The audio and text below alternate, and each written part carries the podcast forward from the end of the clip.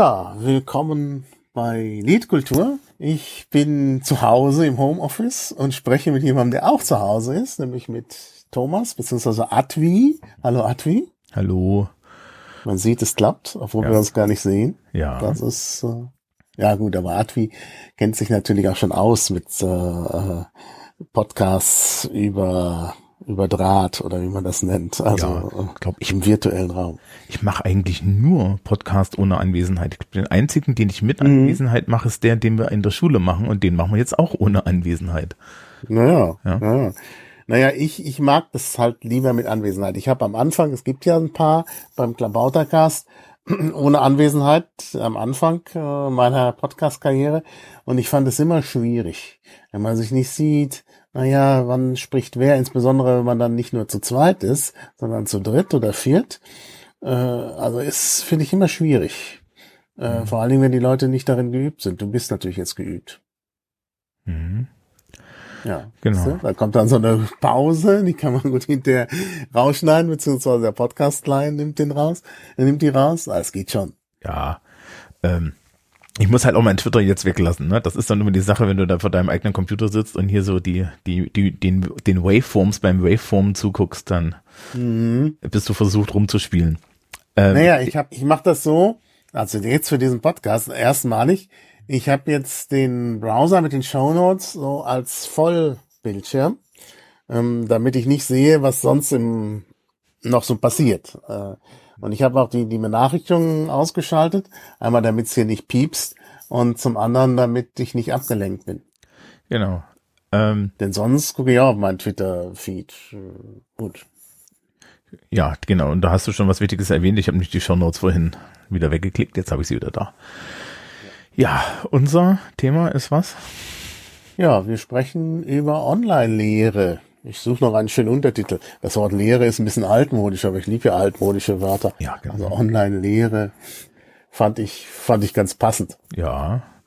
Das fasst dann uns auch beide mit ein, weil ich habe mir vorhin Genau. auch überlegt, als ich den, den, ja, so, so digitales Unterrichten, du unterrichtest ja nicht wirklich, ne? Nee, eigentlich nicht. Also eigentlich sollte ich nicht unterrichten, obwohl das manche Studenten auch fordern. Die wollen gerne unterrichtet werden, aber das soll ja eigentlich nicht ein Unterricht sein. ne? Wir sind ja da aus der Schule raus. Äh, aber ich denke, dass äh, der Unterschied jetzt nicht so groß ist. Also du bist, siehst das Ganze aus dem Blickwinkel der Schule. Das ist ja dann auch das größere Interessenfeld und ich sehe es aus der aus dem mm, Blick der Universität und ich glaube, dass das ist eine ganz gute Ergänzung. Ja. Also wir, wir haben uns jetzt ja schon im, im Rahmen dieser ganzen digitalen, dieses, also erzwungenen digitalen Unterrichts, kann ich jetzt schon sehen, wie ähm, diese klassischen Unterrichtslogiken und Schullogiken alle äh, einfach mal kaputt gehen. Und, und dann halt auch ähm, äh, an, an, an den Realitäten scheitern. Also ich habe am Montag eine Videokonferenz mit meiner eigenen Klasse gemacht, wo ich auch Englischlehrkraft bin und dann sag, also zweimal die Woche sehen wir uns. Ähm, Und nachdem wir so mit meinem Kram durch waren, war dann so die Sache, ähm, dass sie sich dann doch doch sehr stark beschwert haben, dass sie von von anderen Fächern wirklich im Tagestakt mit Aufgaben beworfen werden, weil einfach die Lehrkräfte nicht überreißen, dass das eine Überforderung ist und eine ähm, und auch gar nicht leistbar. Ja, das habe ich äh, äh, dieses äh, diesen Punkt habe ich von dir schon in deinem äh, Hörchaos-Podcast gehört. Da habe ich auch schon drüber nachgedacht äh, letzte Nacht. Ähm, das ist in der Tat der Fall und ich glaube, das wird bei uns auch passieren in äh, äh, in einem Bereich, bei dem es eigentlich gar nicht sonst gar nicht passiert, nämlich beim beim Fremdsprachenunterricht auch unsere Lektoren werden jetzt auch auf mehr äh, schriftliche Aufgaben umstellen, weil sie ja die Studenten nicht so oft treffen. Und äh, ich kann mir gerade vorstellen, dass insbesondere unsere Französischlektorinnen, die ja besonders äh, das französische System äh, internalisiert haben, wo es ja sehr viel um Leistung geht, das ja sehr leistungsorientiert ist, so ein bisschen wie das bayerische ähm, Schulsystem, äh, die werden, äh, die werden die auch überfrachten, die, die Studierenden. Äh, also früher gab es dann eben in Expression oral, also im mündlichen Ausdruck, äh, einfach nur so, da wurde einfach nur gesprochen über Themen, die zu Hause vorbereitet wurden. Und jetzt wird man das Ganze, äh, wird man die Vorbereitung noch mehr unterstreichen, weil man gar nicht mehr so viel miteinander sprechen kann. Äh, und da sehe ich auch das Problem, dass, dass der, der Druck noch größer wird auf die Studierenden. Ja, und das Problem ist gleichzeitig, ähm, ich werde, ich habe die da, ich habe eine Grafik auf Twitter äh, bekommen, weil ich mich ja über solche Dinge dann länger schon aufgeregt habe, ähm, die sagt digitales Lernen und Online-Unterricht und die hat so, mach es so, mach es nicht so und die fasst es eigentlich gut zusammen, dass zum Beispiel halt asynchrones Lernen und, und wie das mit der Geschwindigkeit ist und so weiter. Mhm. Ja, ähm, die werde ich auf jeden Fall dir mal mitschicken. Ähm, ja. Weil die, die ist wirklich schön und äh, zeigt das Problem, ja. Und unsere Mathematikkollegen zum Beispiel, die haben jetzt genau dasselbe Problem. Die sind das halt gewohnt irgendwie. Ich gehe da so rein, dann erkläre ich meinen Kram, ja. Und dann ähm, feuere ich irgendwie so eine Lösung an die Tafel.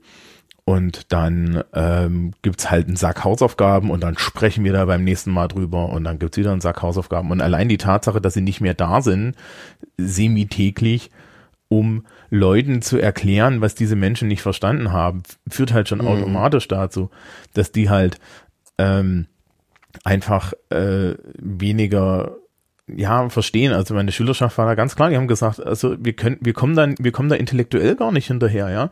Also mhm. also wenn wir irgendwie zwei Kapitel pro Tag aufkriegen oder so, das können wir gar nicht leisten, ja. Und gleichzeitig, ich mhm. meine, ich habe jetzt gut, ich bin jetzt in der luxuriösen Situation, dass mein kompletter Sozialkundeunterricht mit Hilfe von einem Podcast abgedeckt werden kann. Ne? Also das ist, mhm. das ich, ich bin, glaube ich, die privilegierteste Sozialkunde-Lehrkraft in dieser Situation in Deutschland. Mhm. Ja, weil ich einfach sagen kann, hier geht, geht, geht zu Vrind und hört euch das an. Und genau das habe ich auch gemacht. Ja, also ich habe halt alles mhm. schon. Ja. Naja, gut. Hm? Die Frage ist, ob das reicht. Also ich habe auch viel. Ich mache seit über zehn Jahren habe ich äh, aufgezeichnete Vorlesungen äh, vorliegen ähm, und auch veröffentlicht. Also veröffentlicht noch nicht so lange, weil die ersten halt ziemlich schlecht waren. Ähm, aber dann auch seit fast zehn Jahren gibt's halt online meine Vorlesungen und inzwischen auch bei YouTube, weil ich halt festgestellt habe, dass es, äh, die Barriere geringer ist, wenn die Studenten das bei YouTube abrufen, als wenn sie das über unser Campus-System abrufen. Ähm, aber äh, das reicht ja nicht. Äh, also dann hören sich das an und verstehen es nicht ganz oder sie hören es dann doch nicht ganz an oder, oder brechen irgendwann ab. Äh, und ja, also es muss da noch mal so eine Feedback-Schleife geben, denn sonst reicht das nicht aus. Also einfach nur äh, rezeptives Lernen. Mm, also da würde ich mir keine Illusion machen, dass das ausreicht. Ja, gut, ich habe dann zwei kleine Vorteile aktuell. Erstens ist es tatsächlich eine Wiederholung des letzten Zeugs, das wir in der Schule gemacht haben. Also okay. Ein Anschluss an eine Gruppenarbeit. Zweitens gibt's dazu von der Bundeszentrale für politische Bildung Schaubilder. Also es geht konkret über politische Systemlehre. Ja, ähm, ich habe jetzt eine und da kannst du halt die Schaubilder hochladen, kannst sagen, hier habt ihr die Schaubilder, dann kannst du sagen, hier hier gibt es mich, wie ich das erkläre und hier gibt es nochmal meinen Blog, wo ich es nochmal in einfach aufgeschrieben habe. Und die Zielrichtung ist, dass wir ja jetzt irgendwann wieder in den Präsenzunterricht übergehen wollen ja, und dann muss ich einen Leistungsnachweis schreiben und den schreibe ich genau darüber.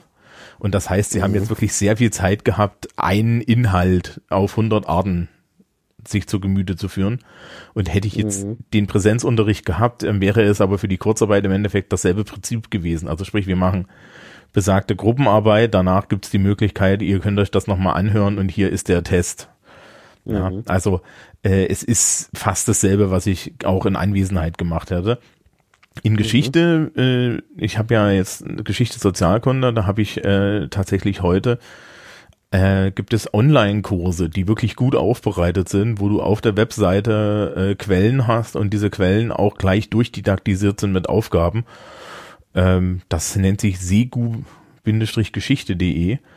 Ähm, und da habe ich halt zu meinem Thema was rausgesucht und das den Schülerinnen und Schülern aufgegeben und gesagt und, und jetzt aber wirklich nur als Zielrichtung gesagt, ich möchte, dass ihr dazu spruchfähig seid, wenn wir uns wiedersehen und alles andere ist nicht wichtig. Ja, also ich, ich gerade in meinen Nebenfächern schraube ich die, die Anforderungen runter und in Englisch sage ich halt, okay, wir machen, wir üben für Fachabiture. Weil das machen wir mhm. jetzt eh um die Jahreszeit. Ja. Und mehr müssen wir nicht machen. Ja, ja. Naja, wir sind ja jetzt schon bei den allgemeinen Überlegungen. Da würde ich mhm. auch sagen, äh, Online-Lehre hat auch einige Vorteile. Das muss man ja auch äh, mal sehen. Also ich finde zum Beispiel, äh, dass, dass man so eine Vorlesung dann einfach dann hören kann, wenn es einem passt und auch mal eine Pause zwischendurch machen kann und dann vielleicht auch mal gucken kann, ich schlag da jetzt mal was nach, was ich nicht verstanden hat, hab oder so. Das, das geht natürlich nur so, wenn die Leute im Hörsaal sitzen und berieselt werden von mir, na, dann schweifen auch ihre Gedanken ab, denn also kann mir keiner erzählen, dass man anderthalb Stunden lang da konzentriert alles aufnehmen kann. Mhm Deshalb mache ich ja, rede ich ja auch nicht anderthalb Stunden am Stück, äh, davon mal ab.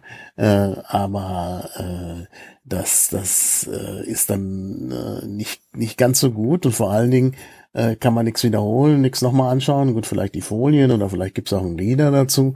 Aber ich finde das schon äh, schön. Also ich selber schaue mir ja solche Sachen auch an von anderen und ich finde das schon vorteilhaft, wenn man da äh, immer wieder darauf zurückgreifen kann, beziehungsweise wenn man eben tatsächlich das in seinem eigenen Rhythmus äh, sich zu Gemüte führen kann. Also das ist schon vorteilhaft. Ja, also es führt halt auch dazu, dass so ne, auf meiner Seite, so aus so einer Schulperspektive, dass ganz viele implizite Erwartungen, die wir eigentlich immer haben, also ich muss sagen, also wenn ich jetzt wir sage, meine ich primär meine Kollegen, weil ich habe die meistens nicht, ähm, äh, enttäuscht werden. Ja. Mhm, also ich habe ja. am Montag eine Videokonferenz halt gemacht und wir haben einen ein Leseverstehenstext in Englisch, den, gar, den habe ich übers Wochenende aufgegeben, meine 16-Mann-Klasse machen lassen und die Hälfte ungefähr hat den bearbeitet. Mhm. So. Und da musst du halt ruhig bleiben, ja. Und dann ja. Es, es ist halt auch so, die wissen ganz genauso und machen ganz genauso eine, eine Kosten-Nutzen-Abwägung wie ich. Und genau. ja, du musst es dann halt so ein bisschen als Angebot auch sehen und nicht mhm. diese, diese klassische schulische Idee haben, dass das jetzt, ja, äh, nach dem Motto, ich weiß schon, was gut für euch ist. Ja, das wissen die an der Stelle auch, sonst würde ich ihnen die Aufgabe nicht geben. Hm. Ah, aber gleichzeitig der Mathelehrer schon freidreht, dann äh, muss halt Englisch zurückstehen. Hm. Da muss man auch sagen. Ja, ja, ja. Naja, diese Erwartung, dass alle alles machen, die kann man vielleicht in der Schule nicht haben. Ich habe die ein bisschen mehr an der Universität, obwohl ich da auch enttäuscht werde, weil ich, weil ich ja denke, äh, die Leute äh, studieren das Fach aus Interesse. Das heißt, sie haben auch ein gewisses Interesse, die Dinge zu lesen und sich damit zu beschäftigen. Aber äh, auch da werde ich ja enttäuscht. Und ich habe schon mal gesagt in einer Lehr in einer Übung, ja, wo es ja nur darum geht, zu üben, also Dinge zu üben, die man zu Hause vorbereitet. Und dann haben die Leute sich nicht mehr den Text an, da gab es also viele, die sich nicht mehr den Text angeguckt hatten und völlig überfordert waren äh, vom, vom Wortschatz des Textes, obwohl es darum gar nicht ging. Also die hatten zu Hause das nicht einmal angeguckt. Und da hatte ich dann, war ich doch ein bisschen erregt und habe dann gesagt, hier äh, ist ja eine Übung und Anwesenheit ist keine Pflicht. Also wer das mal gerade nicht vorbereiten konnte, braucht ja dann gar nicht zu kommen. Äh, und da gingen aber dann die Wellen der Empörung hoch. Ne? Also kommen wollten sie doch alle. Ja gut, aber da hast du ja heutzutage im Universitätssystem auch einfach so einen impliziten Druck, ne? Durch, durch mhm durch die Punkte, durch das Bologna-System. Ne?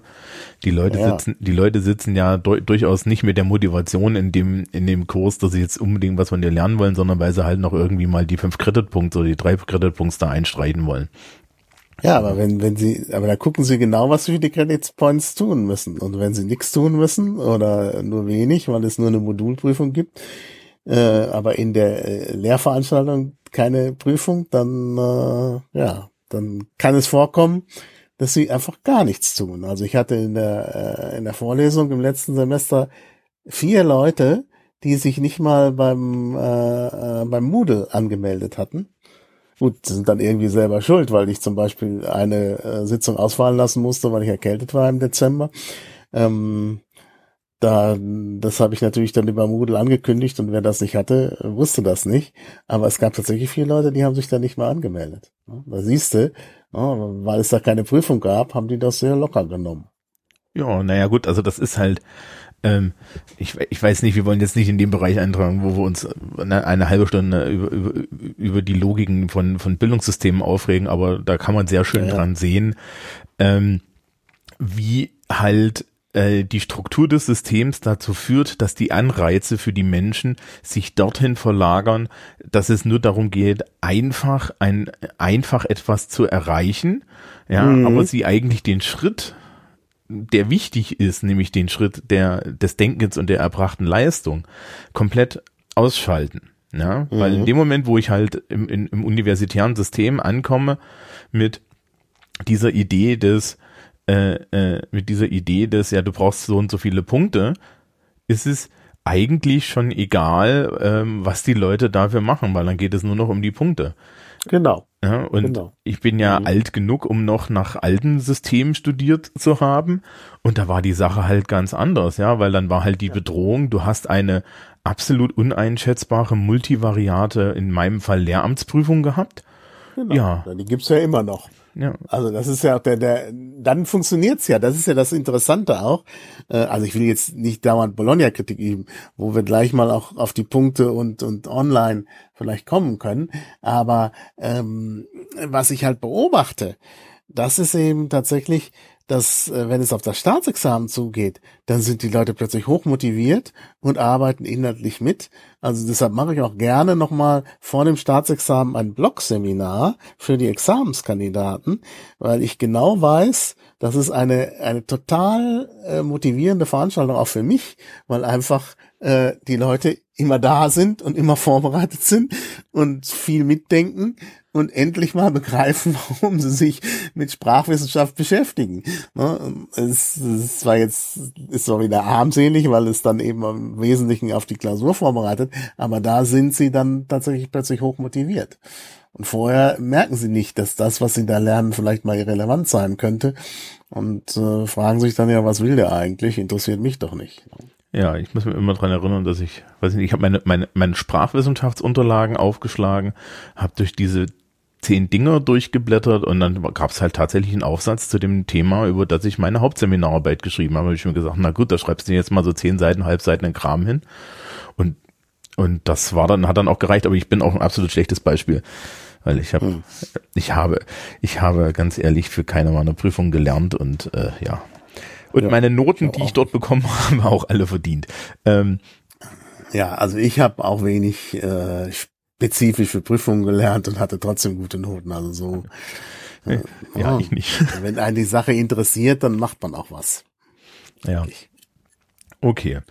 Ähm, nee, aber aber lass uns mal kurz noch auf die Frage äh, Bologna äh, Punkte und Online-Lehre kommen, denn ich sehe da ein kleines Problem. Mhm. Äh, nämlich es gibt äh, ja bei uns jetzt da so Ideen, oder das ist ja vom Kultus, von der Kultusministerkonferenz bzw. von der Hochschulrektorenkonferenz beschlossen worden, dass es zum Beispiel immer nur eine Prüfung pro Modul geben soll. Ähm, jetzt ist aber das Problem, wenn man irgendwas online anbietet, da muss es ja irgendwie Feedback geben.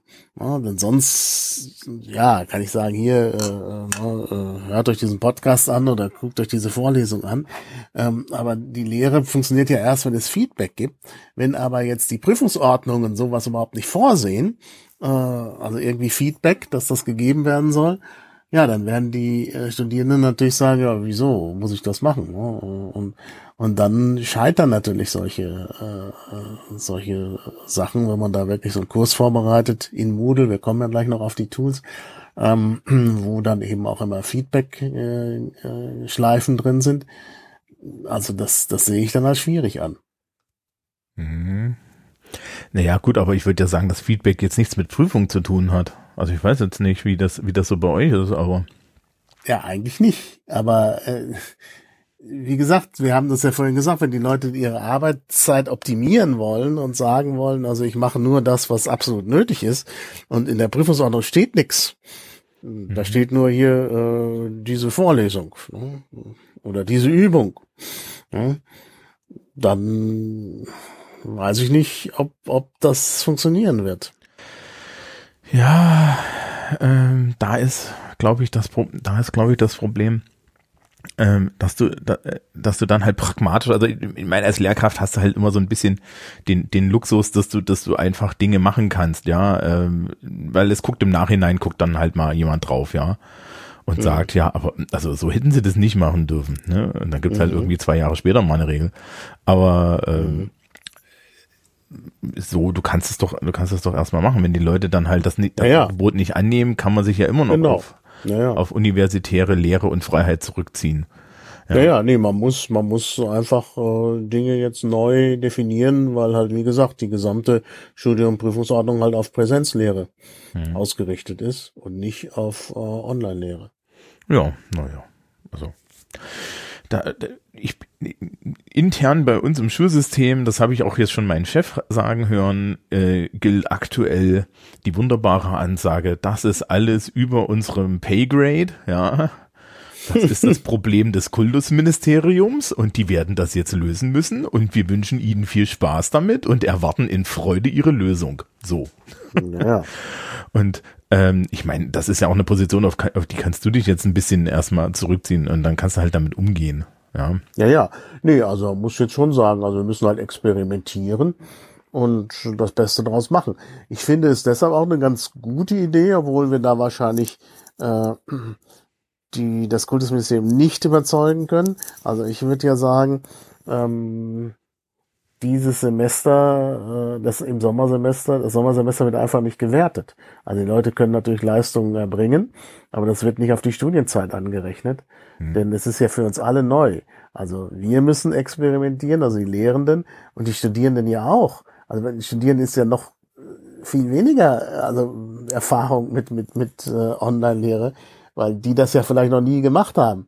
Da liegt ja vielleicht auch schon die Schulzeit etwas zurück, als es äh, in der Schule äh, vielleicht auch noch weniger Anstalten gab, irgendwelche äh, ja, Dinge mit Computern zu machen. Und äh, von daher denke ich, ist das für alle eine ziemliche Überforderung und das muss man irgendwie ausgleichen. Mhm. Ja, das sehe ich auch so. Also. Aber ich, also ich glaube nicht, dass wir durchsetzen können, dass das Semester nicht gezählt wird. Also da, das sehe ich nicht. Also die Forderung gibt's ja, gibt's auch eine Petition, aber die, die werden alle sagen, ach komm, das geht schon. Ja, ja, naja, das ist äh, die, die Frage, die, die Frage, wie, wie zukunftsorientiert das ist, insbesondere in, in dem Gesicht, aus dem Gesichtspunkt heraus, dass uns solche Situationen immer wieder ereilen können. Mhm. Ja, also aus so einem Resilien, ja. aus so einer Resilienzgesichtspunkt heraus, ja. ja. Da denkt ja mal wieder keiner jetzt wieder so weit, ne? Also so über Resilienz mhm. wird ja mal wieder nicht nachgedacht. Ja. ja. Naja, es ist ja, ich meine, die gesamte äh, Frage der Online-Lehre ist ja hier in Deutschland äh, und in Bayern vielleicht sogar noch mal besonders seit seit wenigstens 10, 15 Jahren verschlafen worden. Ja, und jetzt muss sozusagen von einem Tag auf den anderen wird man jetzt hier in die Zukunft katapultiert. Also muss man mal sehen. Mhm. Ja. Also äh, ich kann dazu noch sagen, ich habe am Wochenende äh, die Videokonferenzsoftware Toujours, ja, die wir jetzt so benutzen, ähm, äh, mit einer Kollegin getestet und die äh, die guckte mich dann an, während ich in meinem Büro sitze und ich habe, um mein mein, mein unaufgeräumtes Regal zu verstecken, meine Pesthörnchenfahne aufgehangen. Mhm. Ähm, und die meinte dann so zu mir nach zehn Minuten reden und so, ey komm, du genießt das doch, oder? Dass jetzt alle mal hinter dir in die Zukunft geschleppt werden. Ja, ja. Und ich ja. kann, ich kann jetzt nicht wirklich Nein sagen. Ja. Naja. Nö, ich bin ja auch, ich kann mich auch äh, gewisserweise zurücklehnen und dann kommen andere an und sagen, wie machst du das? Und es kümmern sich ja auch wenige. Also ich äh, bin ja jetzt hier äh, im äh, Kontakt mit dem Rechenzentrum. Äh, hier hat auch einer vom Rechenzentrum, der Martin May, hat auch äh, hier in unsere Shownotes noch Sachen eingefügt. Hast du vielleicht gesehen. Mhm. Ähm, aber äh, bei anderen Kollegen höre ich, ja, wir warten erstmal ab bis Ostern, mal gucken nach Ostern, was denn werden wird. Ne? Also deshalb muss das, der muss der Semesterbeginn wahrscheinlich verschoben werden, weil einfach am 20. April, selbst wenn man sagt, wir fangen da an, ähm, niemand äh, in der Lage ist, irgendwie äh, was zu machen, weil niemand vorbereitet ist. Ja. Gut. Ja, werden wir sehen. Mal gucken. Bei uns ist so die Frage, gibt es dieses Jahr ein Abi und wenn ja, wie sieht es aus? Ja, genau, genau. Die Frage stellt sich. Und, was ist deine Prognose? Ach, also, ähm, wer richtig aufgepasst hat, ja, bei der Pressekonferenz äh, vor zwei Wochen, als die Schulen geschlossen wurden, stand ja der Herr Piazzolo hier in Bayern, ne, zusammen mit dem Söder da und sagte folgenden Satz. Den, den habe ich sehr aufmerksam gehört, ne? weil als bayerische Beamter hörst du sowas natürlich. Mhm. Und zwar sagte der, wir haben in der Kultusministerkonferenz eine Vereinbarung getroffen, dass die Abiture und Abschlussprüfungen aus diesem Jahr unter jedem Umstand anerkannt wird. Mhm. So. Und das ist ja. ein Freibrief. Ja. Mhm. Also sprich, ähm, die, egal wie die Leute ihr Abschlusszeugnis dieses Jahr kriegen, es ist anerkannt. Ja, so. Mhm. Und sie, sie werden wahrscheinlich das außergewöhnlichste Fachabitur oder Abitur aller Zeiten haben. Mhm. Ja, wobei ja die Frage ist, inwiefern das wir nicht in den nächsten Jahren nochmal diese Problematik nochmal auf der Matte haben, mhm. weil so Pandemien kommen, kommen gern mal wieder. Aber ähm, das ist doch schon eine Ansage und dementsprechend werden sie wahrscheinlich auch handeln. Sie werden halt dann irgendwann sagen, also ich gehe zum Beispiel davon aus, wir haben jetzt hier so auch so Halbjahresleistungssachen und so. Ähm, und äh, ich gehe da so, so, so, so aus, je nachdem wie jetzt der Zeitrahmen wird, ja, ob es nach dem 20.04. wieder losgeht oder nicht. Ähm, mhm. Dass das Kultusministerium irgendwann sagt, okay, wisst ihr was? Wir werden jetzt das zweite Halbjahr nicht. Wir haben hier eine neue Berechnungstabelle für die Punktzahlen, die benutzt ihr dieses Jahr. Punkt. Mhm. So. Und ja. dann rechnen wir das halt alles anders. Ja, dann schreibt ihr in eine Prüfung, dann rechnen wir das alles anders durch die Gegend. Es gibt vielleicht weniger Streichergebnisse und so ein Kladderadatsch. Ja, aber das ist uns jetzt egal. Hauptsache, ihr kriegt ein, äh, ein, ein rechtlich gesichertes Fachabitur. Ja. Und das kann ich mir sehr gut vorstellen. Und es ist eine, das ist eine gute Lösung eigentlich auch. Auch jetzt so rechtsstaatlich ja. sauber. Ja. Ne? Finde ich auch.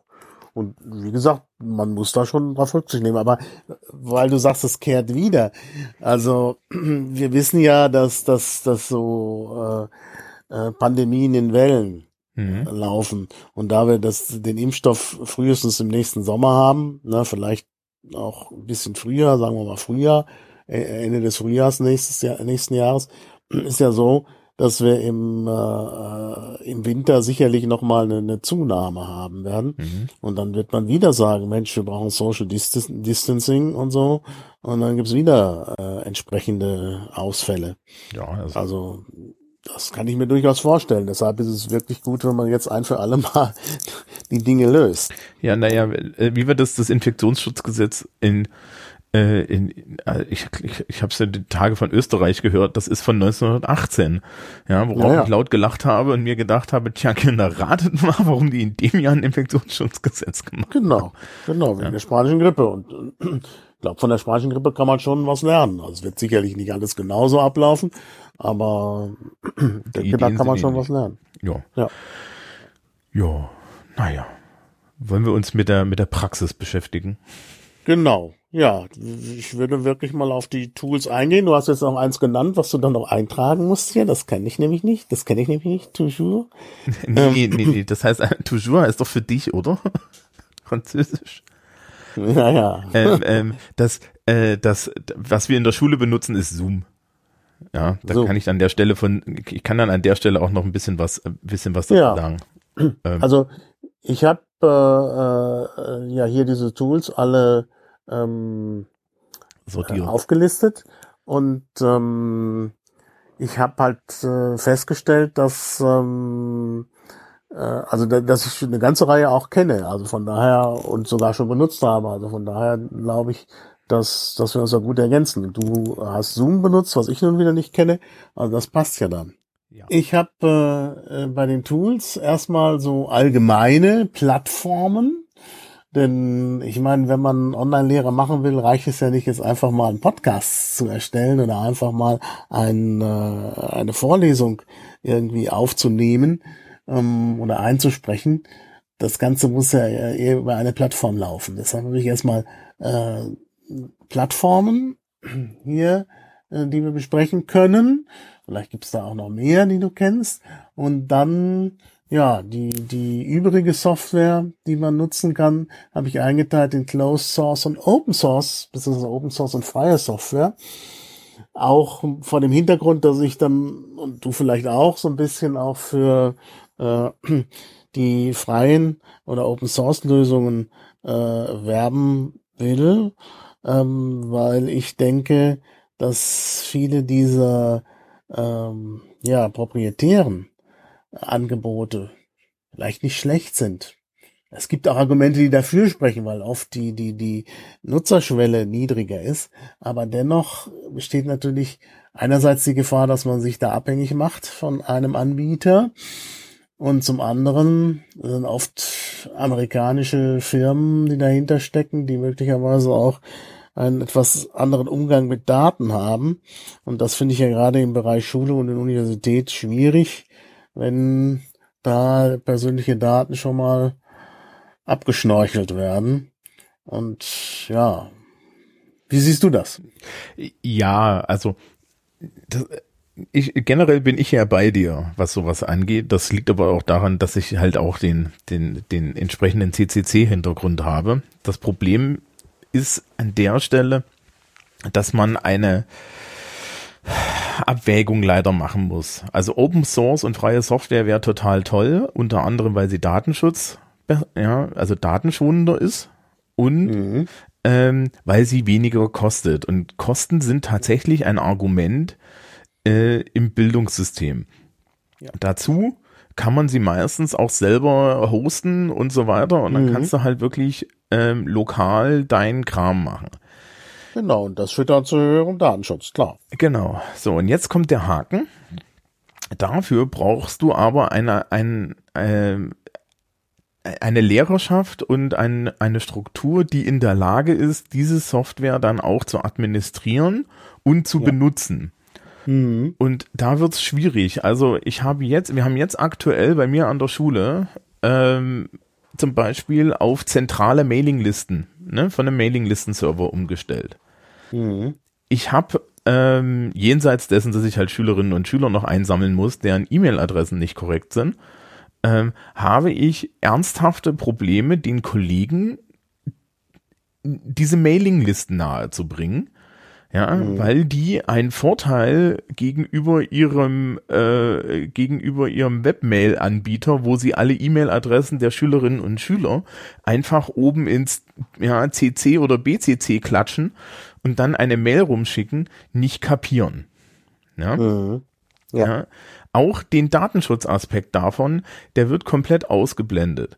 Ähm, ich führe seit mehreren Tagen so kleinere Diskussionen mit verschiedenen Kolleginnen und Kollegen, die zum Beispiel ihre Schul-E-Mail-Adresse, die, die wir haben und anbieten, ähm, das ist bei uns so historisch gewesen, die lassen die auf ihre privaten Adressen weiterleiten.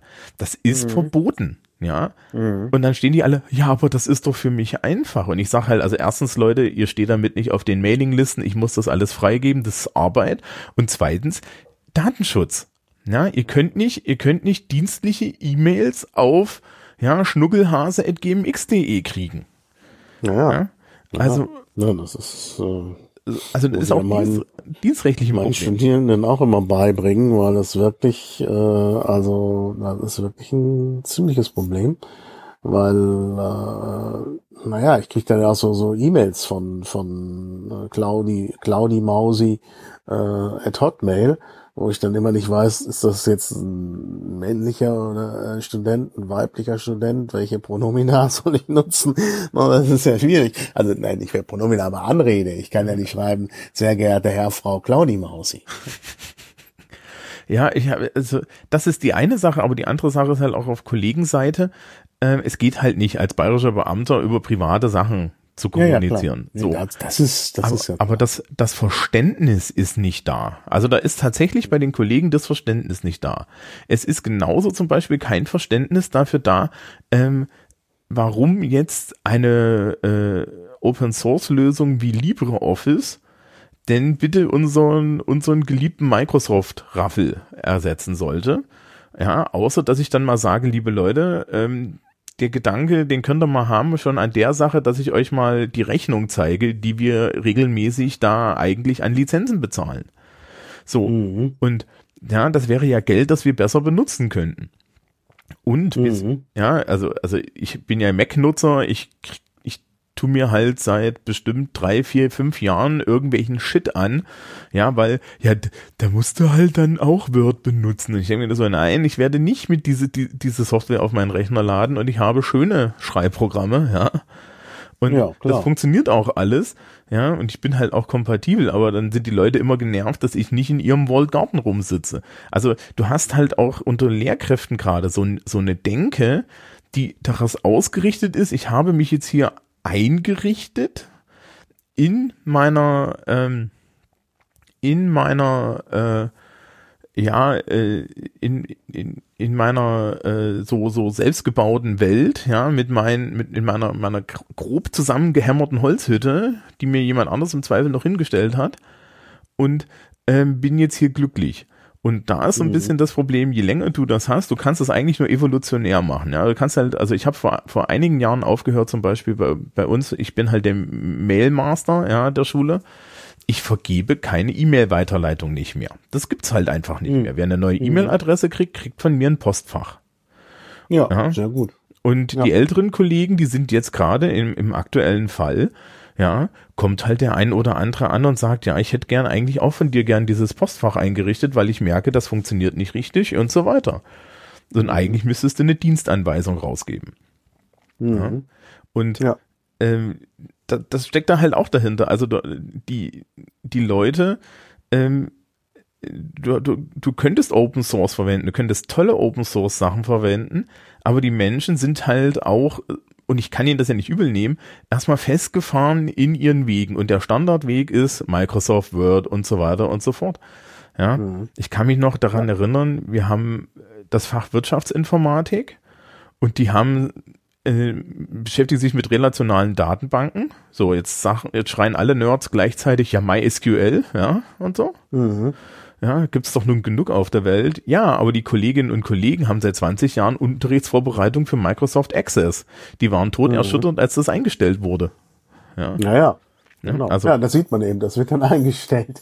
Und, und äh, ja, das ist ein weiterer Punkt, dass, dass dann Firmen solche Sachen einstellen und dann ist äh, das Geschrei groß. Ja, dann kannst du dich vor allen Dingen, dann merkt man wieder, wie abhängig alle davon sind. Ne? Mhm. Also das, das ist genau die Sache. Aber zum Beispiel die Schülerschaft, ja, allein schon aus Geldgründen, ist halt großflächig auch auf LibreOffice. Also du kriegst heutzutage von, von Schülerinnen und Schülern, kriegst du ja, 50 Prozent ODT-Dateien und der Rest ist Word.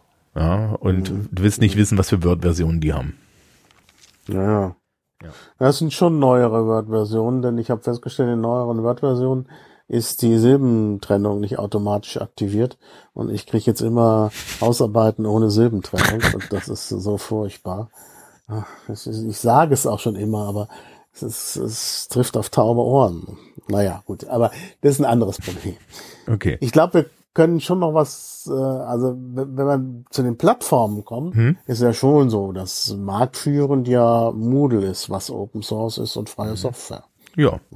Also da ist es eigentlich schon ganz gut. Das Konkurrenzprodukt Fronter ist ja von der norwegischen Universität entwickelt, aber ist halt tatsächlich jetzt proprietär. Mhm. Und äh, ich, ich habe es nicht ausprobiert. Geht auch jetzt ja. nur im Testzugang. Hast du da Erfahrung? Ja, weil ähm, ich habe ja da noch Mebis mit reingeschrieben. Ja, ja, Mebis ja. ist, äh, da kommen wir gleich drauf. Das ist ja Moodle. ja, okay. Ähm, ich würde es ein bisschen kontrastiv benutzen, weil ich beide benutzen muss, dienstlich. Wie jetzt Keine. beide? Äh, Moodle und Mebis oder Fronter und Mebis? Fronter und Mebis. Ah ja, also, ah ja, interessant. Also, also, sag mal was zu Fronter. Also, ähm, also ich, wir müssen eigentlich, warte mal, wir müssen eigentlich erstmal erklären, was das ist. Der geneigte Hörer Okay. äh, selbst ne, weiß ja nicht, was ist so eine Plattform, was soll das überhaupt? Genau, also eine Lernplattform ist im Endeffekt ein, ein irgendeine Art von Websoftware meistens, die mir verschiedene Möglichkeiten bietet. Zum einen bietet äh, sie mir an, Gruppen zu machen. Meistens hat sie ein Forum und ein Chat-Feature. Sie bietet die Möglichkeit, äh, Ressourcen, Inhalte zu verlinken und hochzuladen und diese zu gruppieren. Und sie bietet teilweise auch die Möglichkeit, ähm, eine bestimmte Menge an standardisierten Tests zu machen, also zum Beispiel Multiple-Choice-Tests. Mhm. Ja. Also sie bildet so ein bisschen abstrakt alles das nach, was man in einem in so einem Unterrichts- und Schulgeschehen machen möchte. Ja, Inhalte darbieten, eine klare Gruppe haben, die diese Inhalte grip, äh, bekommt, eine, eine Hierarchie da auch reinzuziehen, ähm, ein, eine soziale Interaktion zu haben und dann im Zweifel auch einen Test zu haben. Genau. Ja. Ja. Also es ist sozusagen das virtuelle Klassenzimmer mit, äh, mit Timeline, kann man sagen. Ja. Und ähm, ich benutze jetzt dienstlich beides, also Mebis und ähm, Fronter. Und das liegt an einem äh, an einer Eigenart meiner Schulart. Also Ah, Mebis ist ist. Mebis ist basiert ja auf dem Bayern Moodle und das Bayern Moodle ist irgendwie sowas, was sich da das KM ausgedacht hat. Ja. Ähm, Weißt du eigentlich, was Mebis heißt? äh, oh Gott, ja, ich wusste das mal. Ja, also ich habe es nicht herausfinden können. Ich habe wirklich äh, alle Mebis-Seiten, die ich kriegen konnte, durchgeschaut. Nirgendwo steht, was diese Abkürzung Ich hätte bedeutet. jetzt auch nachgeguckt. Ich, ich, ich dachte, ich wusste das mal. Also steht ähm, nirgends, also auch nicht im Impressum und so. Also das, äh, die haben wirklich jetzt mehr oder weniger durchgesetzt, dass das Produkt selber Mebis heißt und nichts anderes. Mhm. Ähm, das ist auch verschrien. Also Ah ja, also ich kannte es nicht. Also Moodle kenne ich. Moodle benutzen wir ja an der Uni seit ach, ewigen Zeiten. Ich will nicht sagen, seit ich da bin, aber mindestens seit der Version 1. Äh, also das, das ist äh, wirklich also sehr lange in Gebrauch Also. Mebis ist ja auch so ein bisschen bayerischer Alleingang, das, Mhm. weil das irgendwie nicht kompatibel ist zu allen anderen Moodles, die so die ganzen anderen Bundesländer gemacht haben. Ähm, aktuell, also es, es hatte schon, bevor wir jetzt tatsächlich mal da Last draufgelegt haben, hatte Mebis schon immer den Ruf, langsam zu sein. Ja. Ähm, da haben schon die Kollegen, die das benutzt haben und ähm, da gab es halt auch solche, solche schönen Sachen, wie dass da Feature gekommen und verschwunden sind und lauter solche Geschichten. Ähm, das ist ja auch mehr als nur eine Lernplattform. Die Lernplattform ist da drin und es ist aber auch zum Beispiel ein Archiv für, für Prüfungsaufgaben. Ja, die Englischprüfungsaufgaben kann ich da runterladen, weil die ja nicht öffentlich sind wegen Copyright-Geschichten, ne? weil wir ja mit Genau. Originaltexten arbeiten und so. Mhm. Ähm, und Was ich übrigens auch für sehr problematisch finde, aber das ist nochmal eine andere Geschichte. ja, die Diese Copyright-Geschichte für, für, für Klausuraufgaben, aber naja. Ja, na vor allen Dingen könnten sie einfach die Kohle ausgeben, ne? Aber gut. Ja, äh, ist übrigens generelles auch generelles äh, Copyright-Problem, dass halt äh, in, digitale Materialien, die du über Mebis bekommst, teilweise einfach nur schlecht sind, weil die Leute dann sagen, ja, aber den für den Rest müssten wir Lizenzen bezahlen und das Geld haben wir nicht. Und ich denke mir immer so, Kinder, die Kohle können da ausgeben. Naja, äh, also das äh, war als langsam verschrien. Ja, wer übrigens auch besagte äh, Pressekonferenz mit dem Piazzolo geguckt hat, der hat da einen Nebensatz von wegen, wir stellen äh, zusätzliche Rechnerkapazitäten zur Verfügung. Damit ist Mebis gemeint gewesen, weil wir Lehrkräfte haben nämlich alle schon zu, zu dieser Klasse, zu dieser Pressekonferenz lagen wir lachend in der Ecke und haben gesagt, damit wollt ihr jetzt irgendwie das machen. Ähm, an Tag eins hieß es, Mebis sei Opfer eines DDoS-Angriffs geworden. Dieser DDoS-Angriff war natürlich kein DDoS-Angriff, sondern Ja, alle ja. Menschen, die sich einloggen wollten. Ähm, Ja, klar. es ist, es ist langsam, es ist ein bisschen unübersichtlich. Ähm, ich fand's nicht hübsch und ich bin froh, dass ich es nicht benutzen muss, weil die beruflichen Oberschulen haben die sogenannte virtuelle Berufsoberschule, die VBOS. Und die liegt auf Fronter. Ja, da, Ah ja. Äh, und zwar schon traditionell und ewig. Und das heißt, wir haben halt an den beruflichen Oberschulen den Luxus, dass wir eine andere ähm, Lernplattform zur Verfügung haben, die nicht nur halt woanders läuft und damit ein bisschen schneller ist, sondern in diese, in diese virtuelle Berufsoberschule wurden Lehrbücher eingepflegt, weil das ist wie Telekolleg. Ja. Mhm. Äh, da wurden Lehrbücher und Tests und Aufgaben eingepflegt für meine Schulart. Das heißt, ich kann den Schülerinnen und Schülern tatsächlich ähm, dort auch äh, Aufgaben schon in die Hand drücken, die dort drin sind. Und ich habe jetzt beide angeguckt. Ich finde auch Fronter von der Logik her weitaus aufgeräumter. Also ich habe da jetzt vor einer Woche das erste Mal reingeschaut und es war komplett logisch, was ich wie machen muss und so. Es gab so ein paar so Benutzungshäkchen, wo du mal eine halbe Sekunde nachdenken musst. Liebes Publikum, ich rede jetzt als jemand mit Nerd-Hintergrund. Ja, die, für die Kolleginnen und Kollegen war es härter. Ja, also multipliziert die Zeiten, die ich jetzt erzähle, immer mit fünf für jemanden, der technikfern ist. Und es ist auch keinerlei Wertung, sondern ich mu muss ja das Kontinuum darstellen. Ähm, so, also ich fand es sehr übersichtlich und ich kann, man kann damit auch aus meiner Sicht sehr gut arbeiten. Ja. Und es ist halt im, selbst vormittags relativ schnippig, während Mebis anscheinend vormittags immer noch vor sich hinkriegt, kriecht, weil die Kolleginnen und Kollegen natürlich nicht auf die Idee gekommen sind, dass man eine Lernplattform 24-7 benutzen kann. Mhm. Sondern ja. alle halt da frühst draufströmen, weil, ne, zwischen acht und eins ist Unterricht. Naja, naja, also ich sehe es bei Moodle nicht ganz so negativ und habe ich das Moodle ohne Memis mhm. äh, in der Uni äh, und da ist es schon, also schon sehr aufgeräumt, auch sehr, ich finde, äh, es ist nicht so sehr für Nerds gemacht, weil man oft mehrfach klicken muss, weil man immer wieder durch solche Dialoge durchgeleitet wird.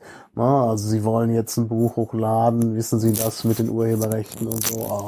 Oh, also ich kann es dann auch schon nicht mehr sehen, diese vielen Klicks. Mhm. Aber es, es, ist, es ist trotzdem, also ich finde es sehr aufgeräumt und ich finde, das Arbeiten damit ist schon angenehm.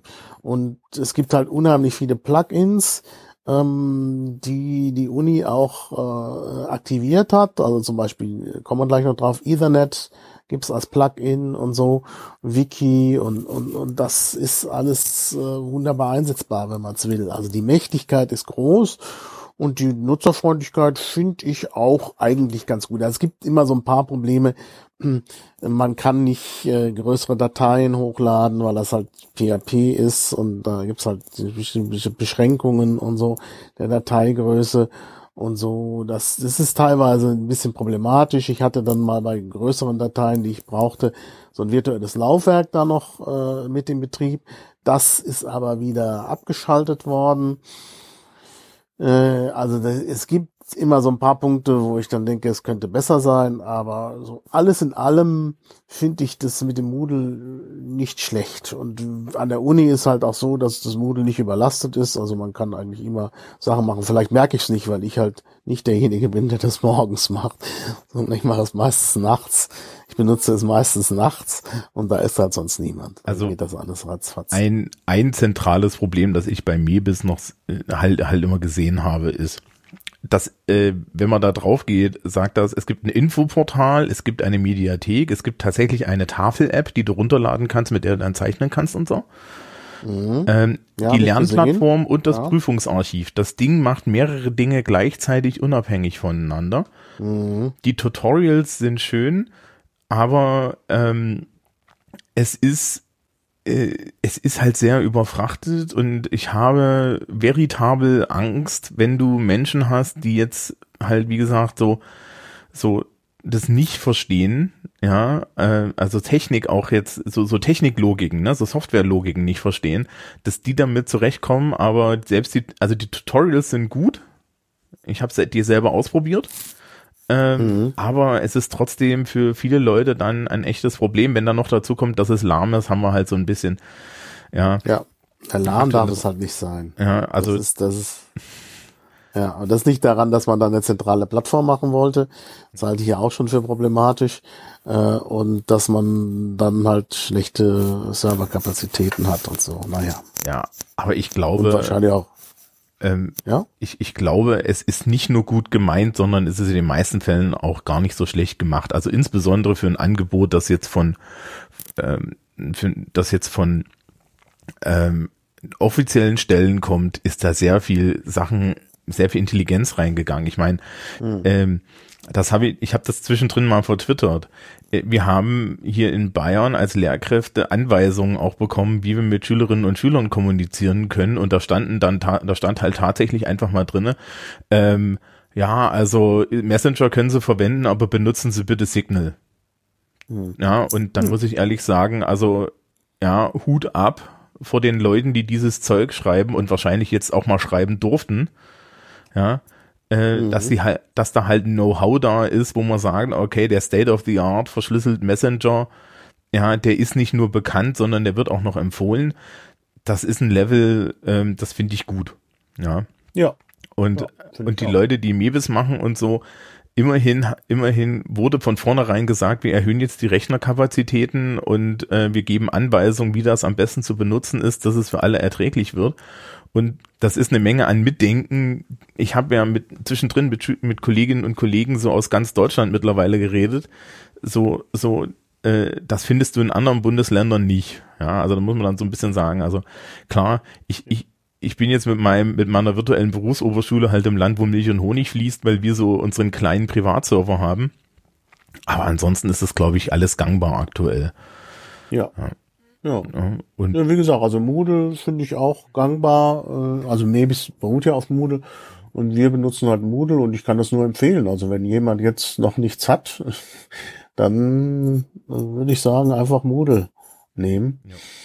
Das kann man auch schnell mal selber hochziehen, denke ich. Äh, also gut, natürlich nicht jeder äh, kann sowas selber machen, aber äh, wie gesagt, die Möglichkeiten bestehen. Äh, und ich, ich finde wirklich, also kann man viel mitmachen.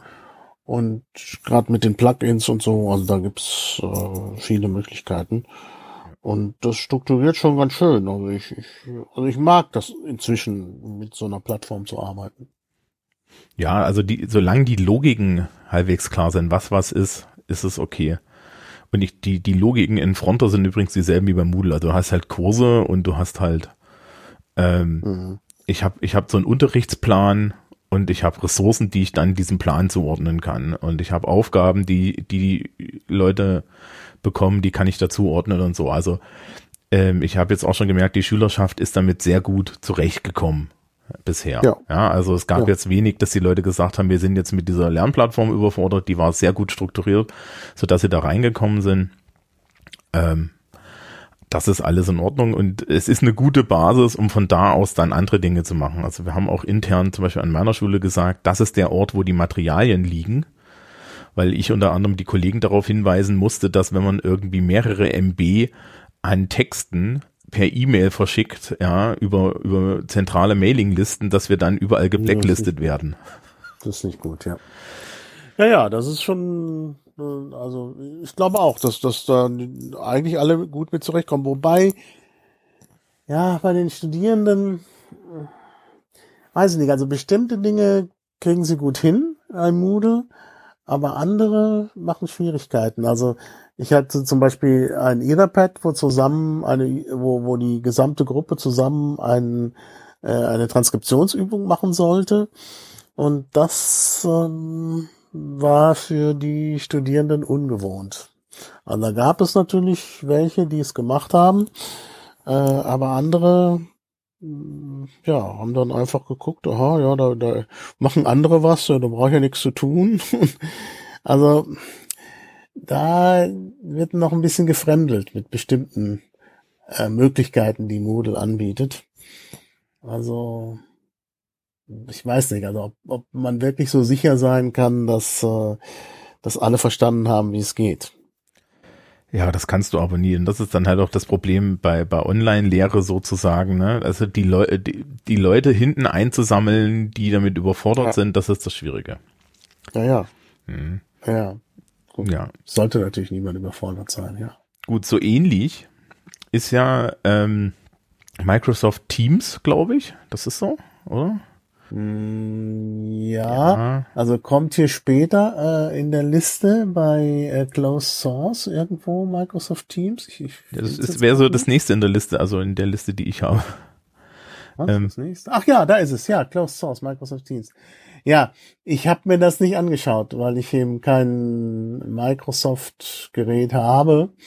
Und ähm, ich weiß es nicht. Hier also, steht ja dieser schöne Werbetext drin bieten sie kooperativen Unterricht und versenden, netzen sie sich mit Bildungscommunities und Kollegen mit Office 365, was ich auch nicht habe, das auch Microsoft Teams enthält und für ihre gesamte Schule und Hochschule kostenfrei ist. Naja, das ist ja die Taktik von Microsoft.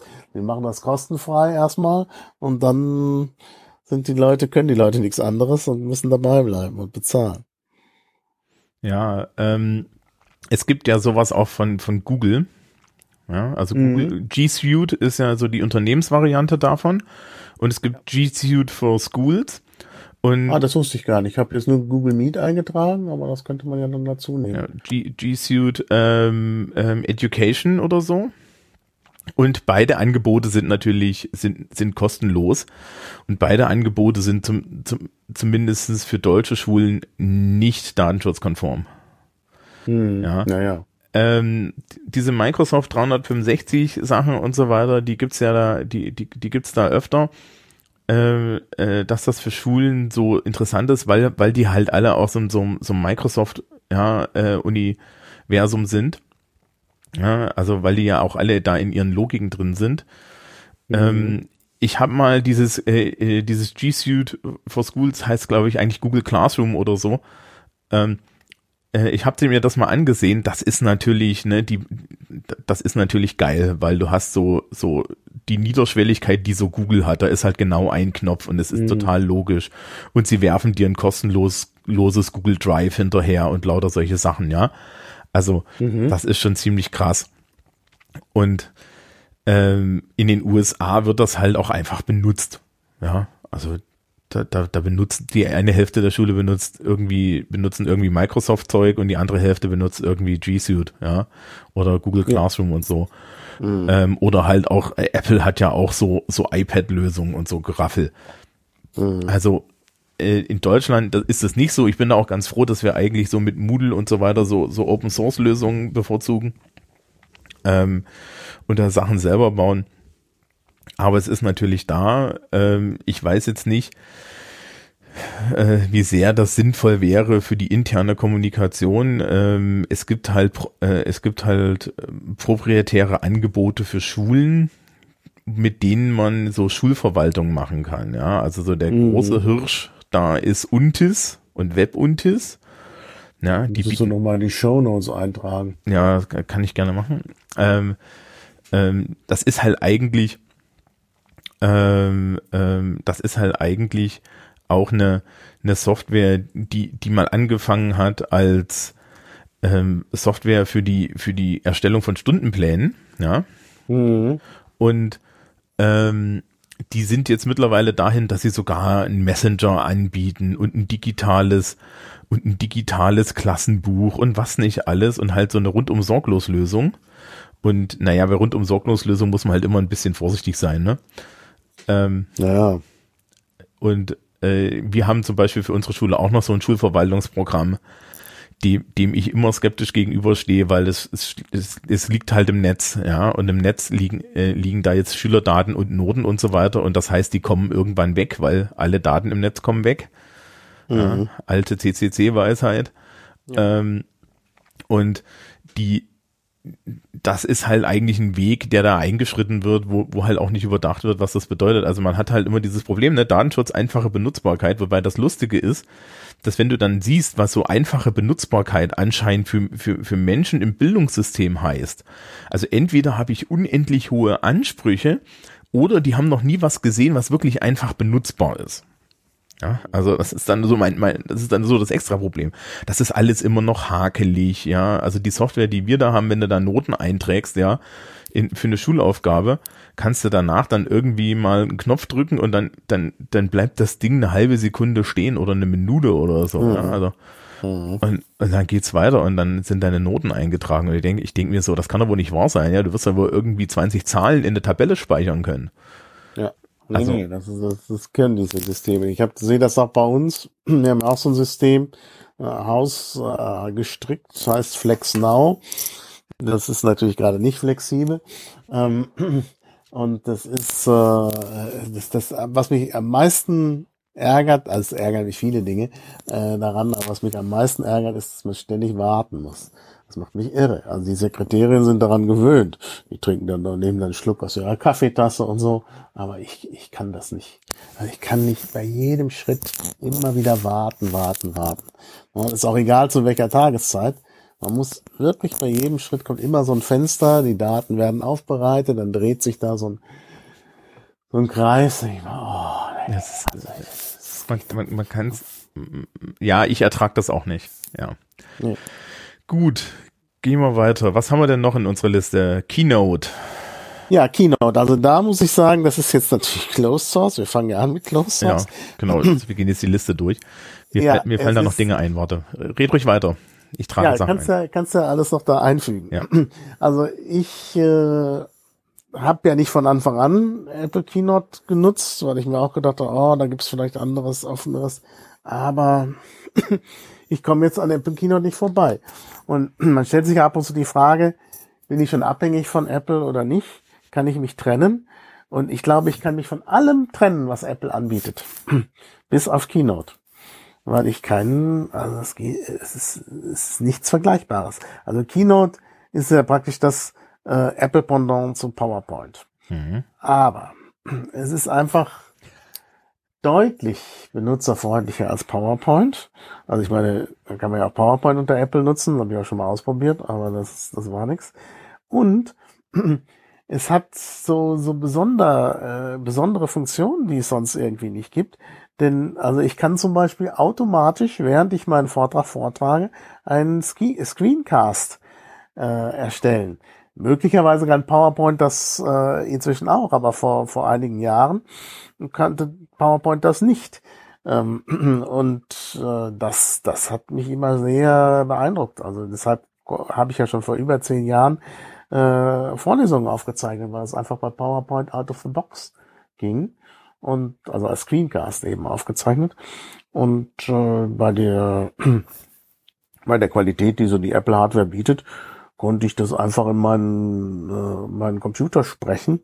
Da brauchte ich nicht mal große Mikrofone. Ich habe es dann auch mit Mikrofonen ausprobiert, aber äh, inzwischen ist die Hardware ja noch besser geworden. Also das einfache Einsprechen in den Laptop, äh, ins Notebook geht. Und das ist also eine ganz geringschwellige äh, Art, da eben äh, Screencasts aus Vorlesungen zu machen.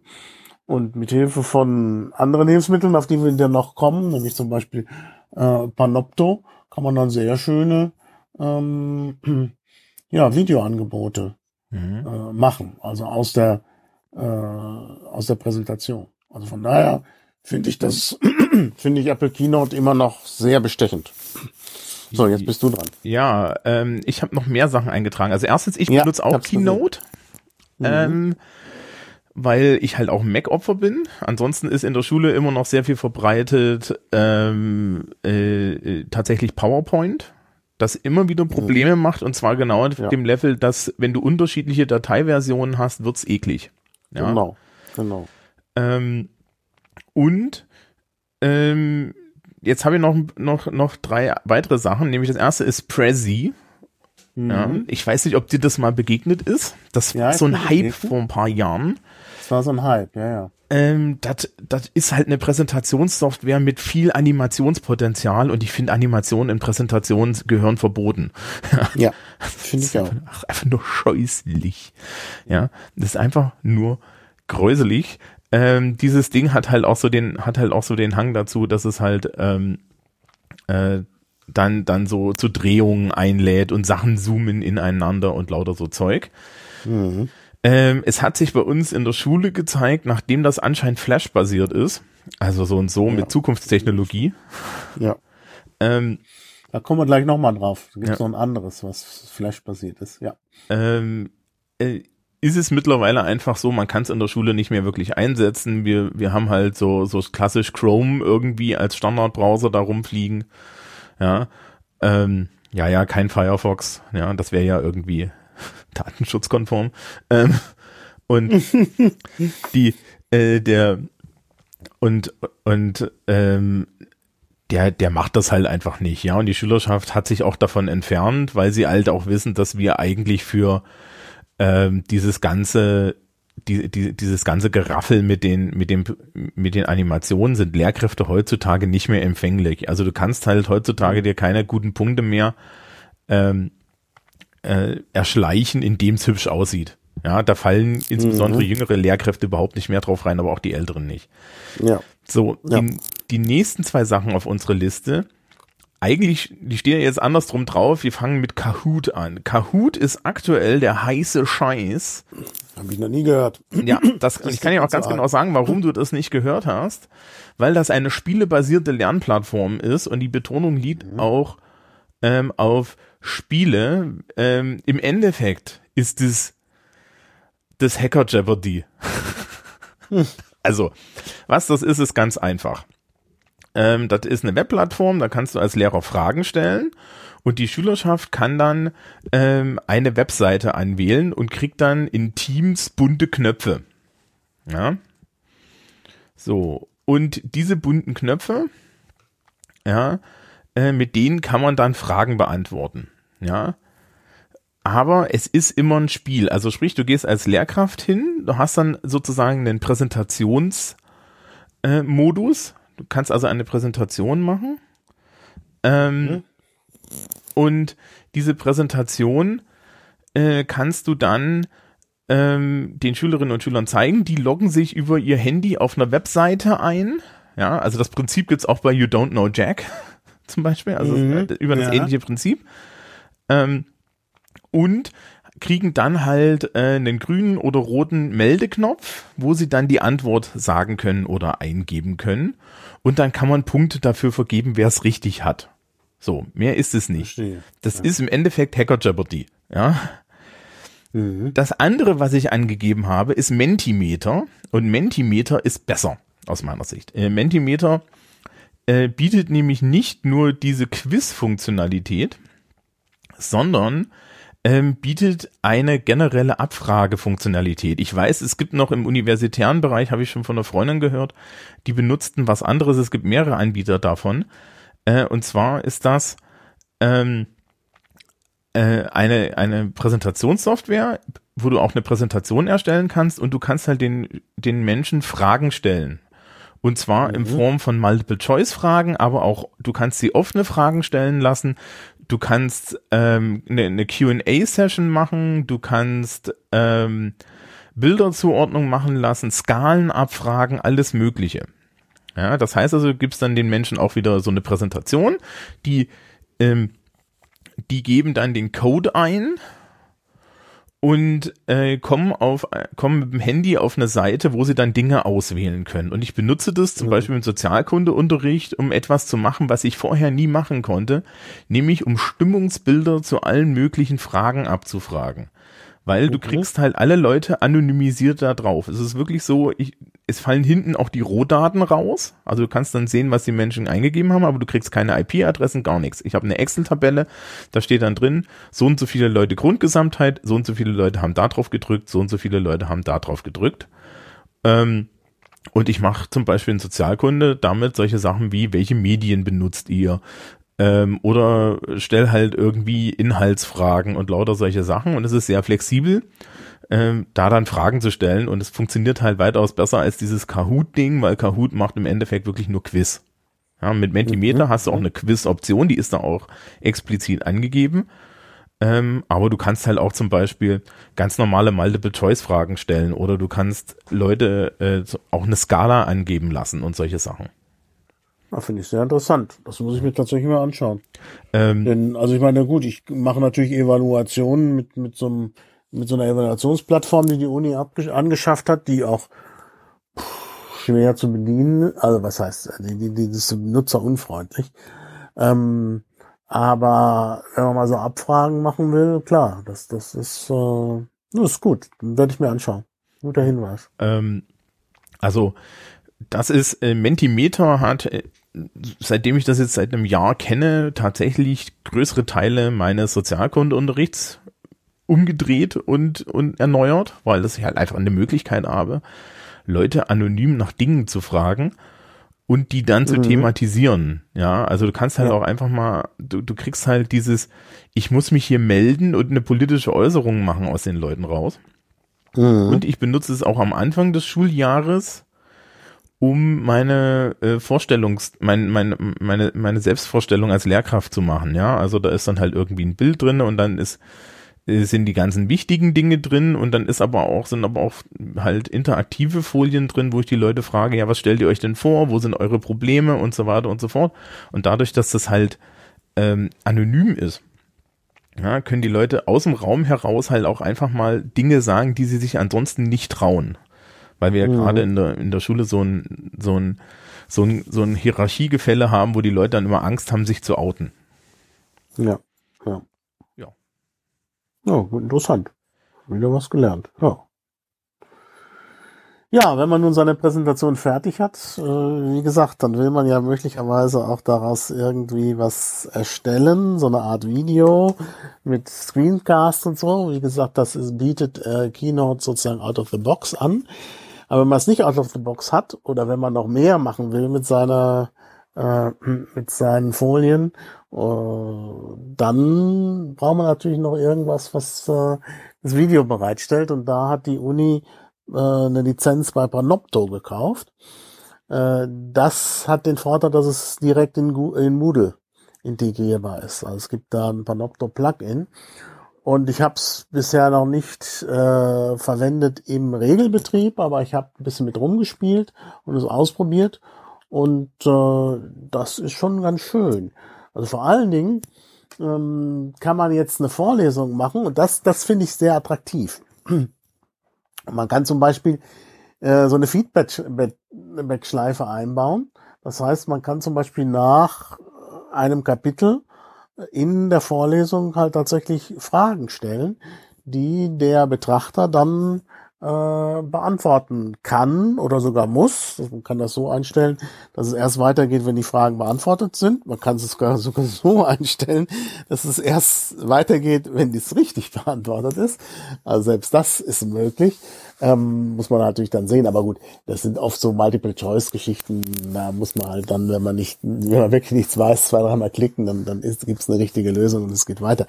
Ähm, und diese Möglichkeiten sind eigentlich ganz, ganz hübsch. Und ich habe jetzt eigentlich vor, im kommenden Semester dann nicht einfach nur eine Vorlesung mit Kino zu erstellen, sondern die tatsächlich dann mit Panopto noch so ein bisschen aufzubereiten, zu strukturieren, eben auch gerade zu portionieren, weil ich ja aus eigener Erfahrung weiß, wenn man äh, die ganze Zeit nur eine Vorlesung hört, dann ist der Lernerfolg vielleicht nicht so gro groß. Äh, ähm, aber wenn man noch so ein bisschen interaktiv, einen interaktiven Anteil hat, ist der Lernerfolg größer. Also sehe ich auch bei mir. Wenn ich halt auch irgendwie interagieren kann, dann, äh, ja, dann steige ich natürlich tiefer ein. Ja, also gut, ich kann mir jetzt nicht, ich kann jetzt nicht sehen, dass mir, mir das was bringt, aber ähm, ja, ich verstehe, für was du das brauchst. Was ist denn DF, DFN-Conf? Das ist deutsches Forschungsnetzwerkzeug, oder? Genau, das Deutsche Forschungsnetzwerk hat natürlich auch Tools zur Verfügung gestellt, auch schon vor Jahren. Auch das ist sehr interessant. Dieses DFN-Conf gibt es seit Oh, die Webseite sieht auch so sagen, aus, als wäre sie vor Jahren gebaut worden. Ja, ja, 2010 oder so. Also ich schätze jetzt mal in den Raum, dass es irgendwie 2010 losging, vielleicht sogar schon 2006, keine Ahnung. Ähm, das ist so ein Konferenzsystem, was das Deutsche Forschungsnetz zur Verfügung stellt und was äh, relativ offen ist. Das heißt, ich äh, äh, ich muss als jemand, der, da, der so eine Konferenz anbietet, natürlich äh, an einer Institution sein, also an der Uni in diesem Fall, also einer Mitgliedsorganisation des Deutschen Forschungsnetz. Äh, und dann aber können die Leute sich da einfach einklicken und äh, äh, dann ist es halt irgendwie offen für alle.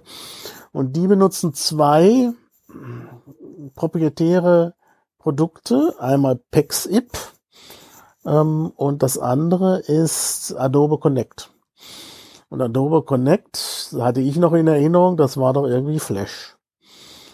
Und das ist immer noch irgendwie nicht so ganz los von Flash. Die haben es zwar umgestellt auf HTML5 und von außen sieht es jetzt so aus, als hätte Adobe Connect nichts mit Flash zu tun. Ich habe aber den Eindruck, dass ähm, äh, da immer noch irgendwie eingekapselt irgendwo noch Flash äh, eine Rolle spielt. Also von daher habe ich so eine äh, ja Abneigung gegen Adobe Connect, vielleicht aus der Vergangenheit, äh, weil es eben diese Flash-Geschichte hatte. Ähm, und habe mich jetzt auch nicht überwinden können, das nochmal zu testen. Äh, man muss es aber wahrscheinlich äh, nehmen, wenn man äh, DFN-Conf ähm, nutzen will, weil PEX bei DFN-Conf nur bis zu 23 Benutzern möglich ist. Und ich habe natürlich dann in der Vorlesung äh, vielleicht mehr als 23. Also die Hoffnung stirbt zuletzt, dass noch Leute kommen, aber wenn sie kommen, dann, dann, also ich hatte, also es schwankt immer sehr mit meinen Vorlesungen. Manchmal habe ich über 60 Leute auf dem Papier, die kommen natürlich nicht alle, und manchmal habe ich halt auf dem Papier nur 20 Leute und dann kommen am Ende nur acht. Also klar, dann geht's natürlich mit PackSip. Ansonsten muss man bei DFN-Conf Adobe Connect nehmen. Und da konnte ich mich bisher nicht anfreunden. Aber vielleicht ist das nur so eine interne Barriere. Vielleicht mache ich das jetzt mal gezwungenermaßen. Mhm. Ja. Gut, Panopto ist natürlich mehr als Screencast. Ja, das ist überhaupt so eine Plattform, um Videos aufzubereiten. Und da geht's natürlich um Videos, nicht so sehr um Videokonferenzen, obwohl möglicherweise das bei Panopto auch dabei ist, das weiß ich nicht. Mhm. Okay. Streaming ist dabei, auf jeden Fall bei Panopto. Ja, also wir haben jetzt so ein bisschen, ähm, ja, äh, was wir jetzt benutzen für unsere Videokonferenzen ist Zoom. Mhm. Ich glaube, die haben gerade, die machen gerade das Geschäft des Lebens. Ja, also Zoom nutzen viele, in der Tat. Aber ist natürlich sehr proprietär, ist in den USA. Ich habe das Gefühl, dass die da auch äh, Daten abschnorcheln. Nee, das ist, glaube ich, erwiesen, soweit ich weiß sogar. Also ja, das ich habe schon gehört, ja. ne? Mhm. Ähm, ja. Äh, du kannst halt auch solche Sachen anscheinend als derjenige, ich habe ich hab ja bei denen Pro-Account geklickt, bevor äh, mhm. so durchgesickert ist, dass wir jetzt anscheinend Pro-Accounts auch einfach so kriegen können aktuell. Ähm, ich habe da mal irgendwie die 15, 16 Euro in den Hut geworfen. Und ähm, es ist sehr, es ist sehr gut, ja. Also es hält halt auch Last aus und so. Du mhm. kannst ja, auch viele Dinge, du kannst auch viele Dinge machen. Die Grafikqualität ist in Ordnung. Das gibt's halt auch. Also ich, ich krieg halt von meiner Schülerschaft hin und wieder Vertical Video. Da weißt du, mit was die da so unterwegs sind. Mhm. Das funktioniert auch alles. Ähm, aber ich glaube, man kann da sogar als derjenige, der den dieses Meeting aufmacht, kann man gucken, welche Software läuft auf den Rechnern der anderen Leute und so. Und äh, damit das funktioniert, ist das natürlich eigentlich katastrophal datenschutztechnisch. Und man und die ma mhm. die haben garantiert ein, ein, sagen wir mal so, eine Nebeneinkunft. Mhm. Ja. ja. Ähm, die Daten, genau. Ja, allerdings ähm, muss ich da sagen, wenn wenn ich jetzt, ne, wir kommen jetzt wieder aus dieser Schulperspektive ähm, das ist für viele meiner Kolleginnen und Kollegen, war das komplex genug. Ja, dieses Teil mit den, das hat vier große Knöpfe, wenn du das anmachst, die Software. Ja, diese auf den, auf den Meeting-Knopf zu drücken und so weiter. Also die Schülerschaft berichtete mir, dass ältere Kollegen äh, nicht in der Lage waren, ein Meeting aufzumachen. Hm. Ja, auf den, und eine Einladung zu verschicken. Ähm, anscheinend ist das schon komplex genug. Ähm, naja, äh, wir können ja jetzt an der Stelle kurz unten über Open Source mitreden, ja, äh, weil da gibt's ja Jitsi ja. und ähm, mhm. Äh, ich habe jetzt Jitsi mir angeguckt, das ist komplett Web, also ich, ich denke mir, Jitsi ist einfacher, aber das Problem ist dann wieder, du kriegst es nicht aus den Leuten raus und das Interessante ist, ich habe vorhin ja von der virtuellen Berufsoberschule erzählt, die benutzen immer Zoom und ich, wir haben eine Datenschutzfreigabe für Zoom hier in Bayern mhm. anscheinend. Ah ja. Na, also wir haben halt, ich habe halt anscheinend, äh, meine Schule hat halt eine Datenschutzfreigabe. So, und dann kann ich halt einfach hingehen und sagen, okay, ja. ja. Ähm, das ist äh, eine interessante Info, da muss ich mich mal schlau machen. Also, also die Schulen haben eine. Ja, ja, ja, das kann ja an der Uni auch sein. Also ich bin natürlich nicht für die Nutzung von Zoom aus, aus besagten Gründen, aber ich, ein, ein Verein, wo ich Mitglied bin, die machen jetzt äh, also auch virtuelle Treffen und machen das mit Zoom und das funktioniert sehr gut und die Leute, die in dem Verein sind alle nicht sehr technikaffin. Also ich mhm. bin auch, ich bewege mich auch in nicht so technikaffinen Kreisen und trotzdem kriegen die das gut hin. Also das spricht an sich für Zoom, was ich jetzt selber noch nicht ausprobiert habe. Ähm, also muss ich mal gucken. Also das ist natürlich ein überzeugendes Element. Ja. Denn bei den anderen, also Jitsi, wo wir noch drauf kommen, da gibt's das ein oder andere Performance-Problem. Ähm, mhm. Wie ist es denn bei Zoom, wo du dich damit auskennst, mit dem Audio-Stream? Ist der stabil? Denn es ist oft so, kommen wir bei Jitsi ja noch drauf, dass die Videoleute derart darauf getrimmt sind, dass auf jeden Fall der Videostream steht, dass es dann Aussetzer beim Audio gibt. Und das ist natürlich schlimmer.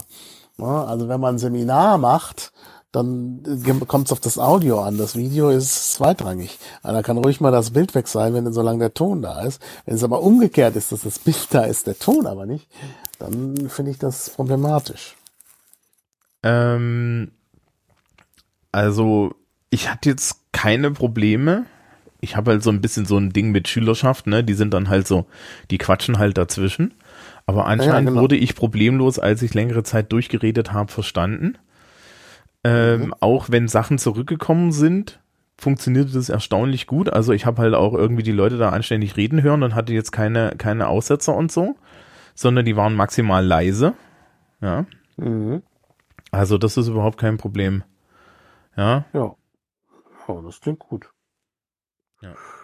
Ja, wie sieht's aus mit WebEx? Hast du das mal genutzt? Nee, das habe ich nämlich auch nicht benutzt. getestet. Wir hatten noch in der Liste irgendwie Skype drin. Oh, Skype, das hässliche kleine ja. Kind der Videokonferenz. Das ist, es ist ja für alles, also, es, es ist für alles schlecht. Ja. Ich will es aber auch wirklich nicht mehr installieren, denn das frisst sich sofort ins Betriebssystem ein und du hast dann da, ah, ich hatte, äh, das ist jetzt schon ein paar Jahre her, Skype mal auf meinem Handy und äh, nee, Entschuldigung, das war gar nicht, ich hatte ein Android-Tablet und darauf lief Skype und das wurde immer langsamer, das Android-Tablet. Dann habe ich mal ein bisschen geguckt, woran es liegt und dann habe ich festgestellt, das ist Skype. Dann habe ich Skype deinstalliert äh, dann wurde es etwas schneller, aber es war immer noch so langsam. Und dann habe ich festgestellt, dass da im Hintergrund immer noch äh, Skype-Prozesse laufen, wo das gar nicht mehr installiert ist. Äh, ich habe dann das ganze äh, Tablet neu aufgesetzt und da war endlich Ruhe. Ähm, und das geht bei, bei Windows-Plattformen schon gar nicht, weil das Skype ganz tief drin ist und du wirst es gar nicht los. Also, also Skype ist wirklich, äh, also ich möchte es nicht mehr. Nee, also ja. echt, das ist nicht gut. Genau, also ähm, und dann haben wir noch Google Meet, was was wahrscheinlich eine Variante von von Hangout ist. Das ist, das hieß früher Google Hangouts, dann mhm. hieß es kurze Zeit Google Hangouts Meet mhm. und jetzt heißt es Google tatsächlich Meet. nur noch Meet. Und ich habe das auch getestet, mhm. mehrfach, auch jetzt nochmal war eingeladen auf einer äh, Geburtstagsfeier, die natürlich nicht mehr im realen Leben stattfinden konnte am letzten äh, Freitag oder Samstag. Und dann fand sie bei Google Meet statt. Ich war nur kurz dabei. Ähm, aber das funktionierte wohl auch mit einer ganzen Reihe von Leuten äh, ziemlich gut inzwischen. Also ich kenne Google Hangouts noch aus der Zeit, wo es dann schon noch etwas schwieriger war. Aber inzwischen scheint das wirklich äh, stabil zu laufen und alles zu können, was man so braucht. Ist natürlich Google. Und das ist natürlich die Frage, will man Google nutzen? Ja, will man seine Daten da und nicht nur seine, sondern die Daten der äh, Lernenden da alle äh, an Google preisgeben? Ja, wobei halt in dem, ähm, in, in, in, da muss man dann halt immer sehen,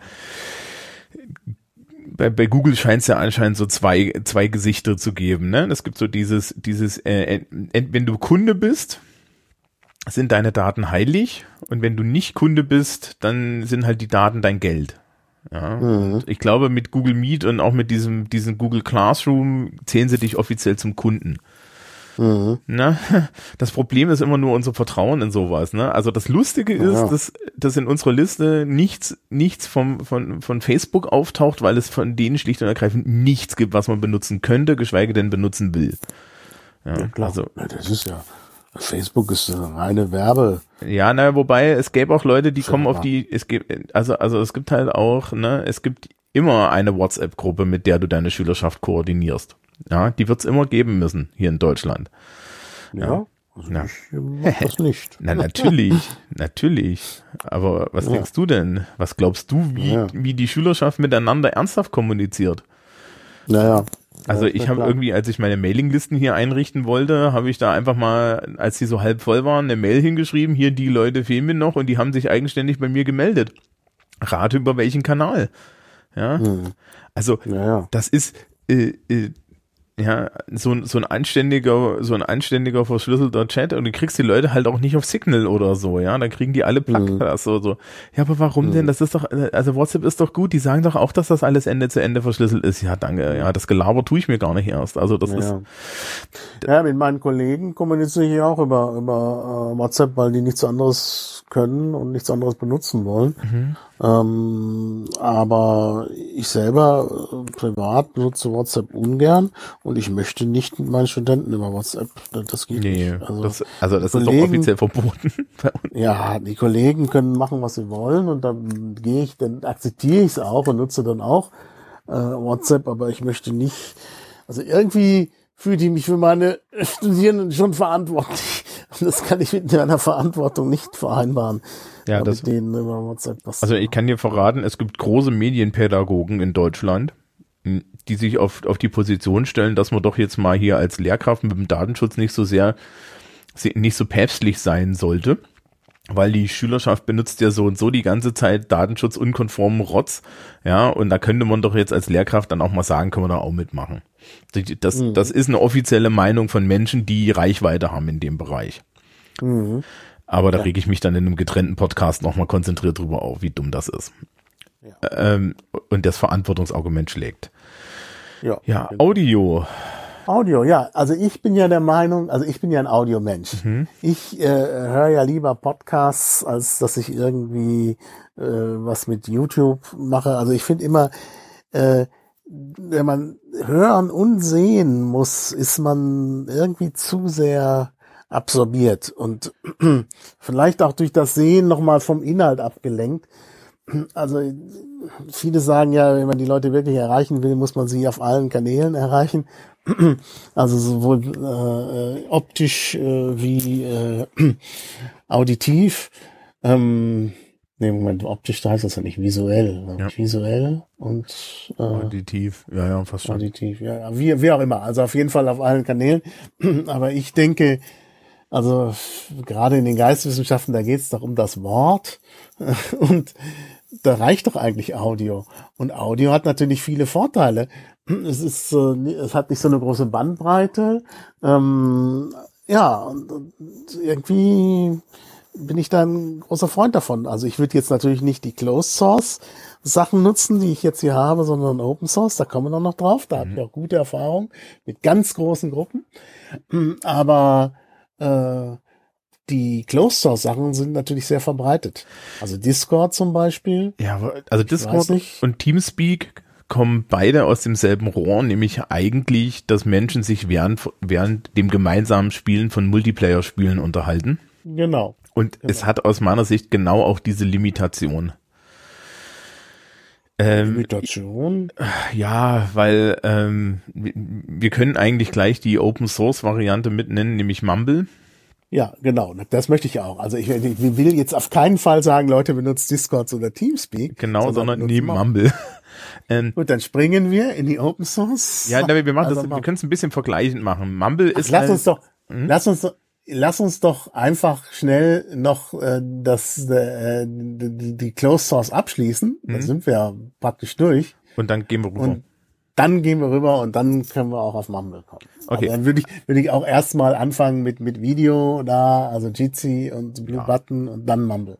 Also Discord und Teamspeak, äh, Discord hat jetzt gerade ähm, in Krisenzeiten mal sein Limit für Discord Live auf 50 Leute erhöht und dann gleich dazu geschrieben, da gehen, äh, aber Achtung Leute, da können uns die Beine in, äh, der, der geht uns die Software ins Knie.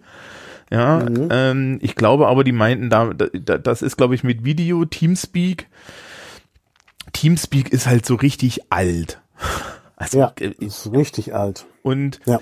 ich glaube, es ist auch durch, weil ähm, Ich glaube auch. Mumble ist nämlich eigentlich Teams, glaube ich, kommt von diesem Teamspeak Original Source irgendwo her.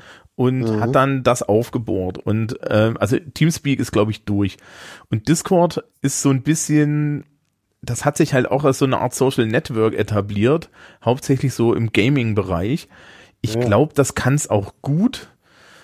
Ich würde es nicht in der Schule einsetzen, muss ich ehrlich sagen. Mhm. Ja. Mhm. Insbesondere. Ich habe es ja aufgeschrieben. Mhm, ja, ja, insbesondere, ja.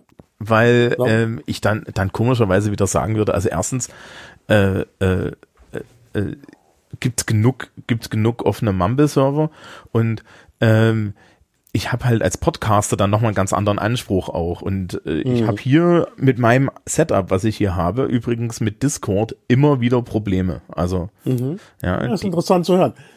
Also ich, ich habe es hier aufgeschrieben, weil es eben doch sehr verbreitet ist. Ja, ja. Also ich kenne unheimlich viele Leute, die praktisch äh, täglich Discord und, und, und Teamspeak oder, oder, sagen wir mal, oder Teamspeak benutzen, ähm, weil sie eben auch Gamer sind und so, klar. Ähm, und äh, Mumble dann schon so ein bisschen was Geekiges ist. Und deshalb habe ich das hier, weil ich mir vorstellen kann, dass bei meinen Studierenden aber da könnte ich mal dann, das mache ich dann. Äh, weil wir jetzt ja Mentimeter haben, mache ich gleich mal eine Abfrage, was die Leute so kennen und nutzen. Aber ich, ich stelle jetzt mal die steile Hypothese auf, dass äh, äh, Discord und Teamspeak bereits installiert sind bei meinen mhm. Studierenden. Ja, na, Discord, definitiv. Ja, denke ich auch. Okay, kommen wir zu Open Source. Jitsi, wir haben schon von Jitsi geredet ich habe irgendwie jetzt zwischendrin mal draufgeklickt bei Jitsi.rocks, was jetzt so eine mhm. größere Jitsi-Farm ist, die aktuell mal in die Welt geworfen wurde.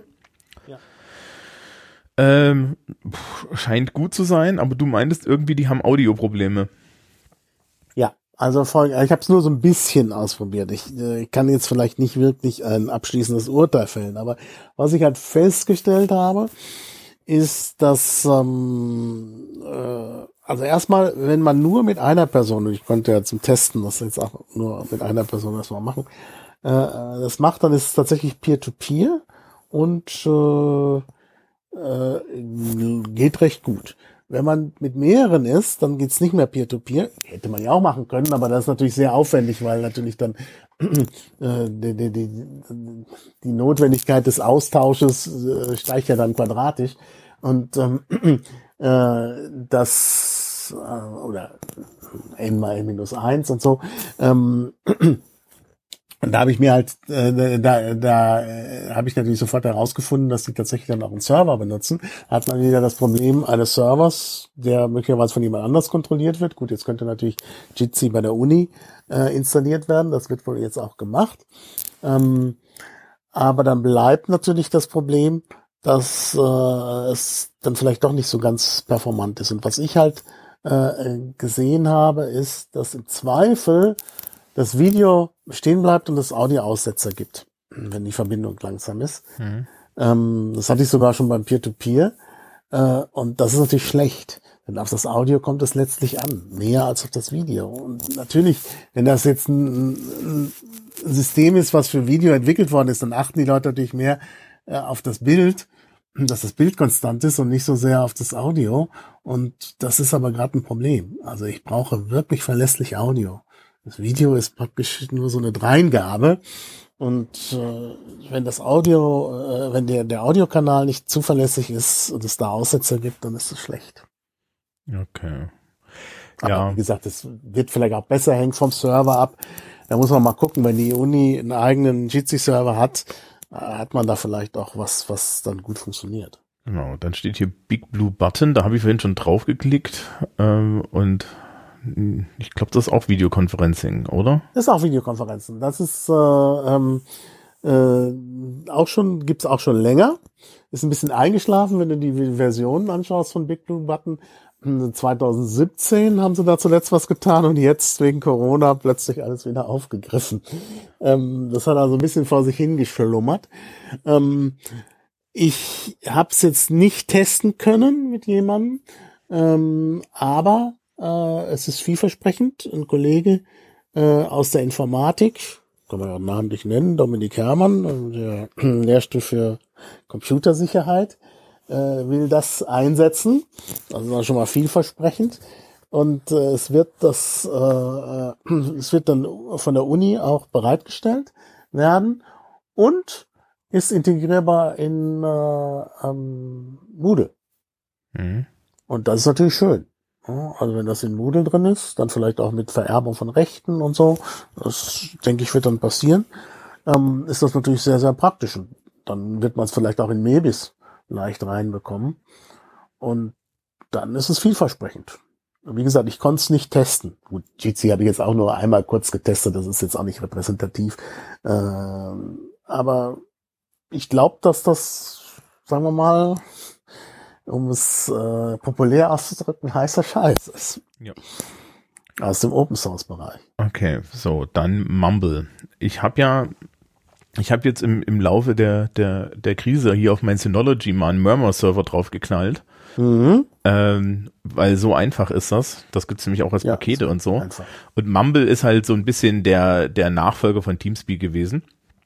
Und zeichnete sich damals schon aus, dass die, glaube ich, alles hintenrum mit Opus machen, diesem ziemlich Genau. knackigen, ähm, Ja, super Codec. ja, mit Äh, dem wir auch mit- gerade über Studio Link arbeiten. Genau, wollte ich gerade sagen, mit äh, äh, Hi-Fi-Qualität oder Hi-Fi-Qualität.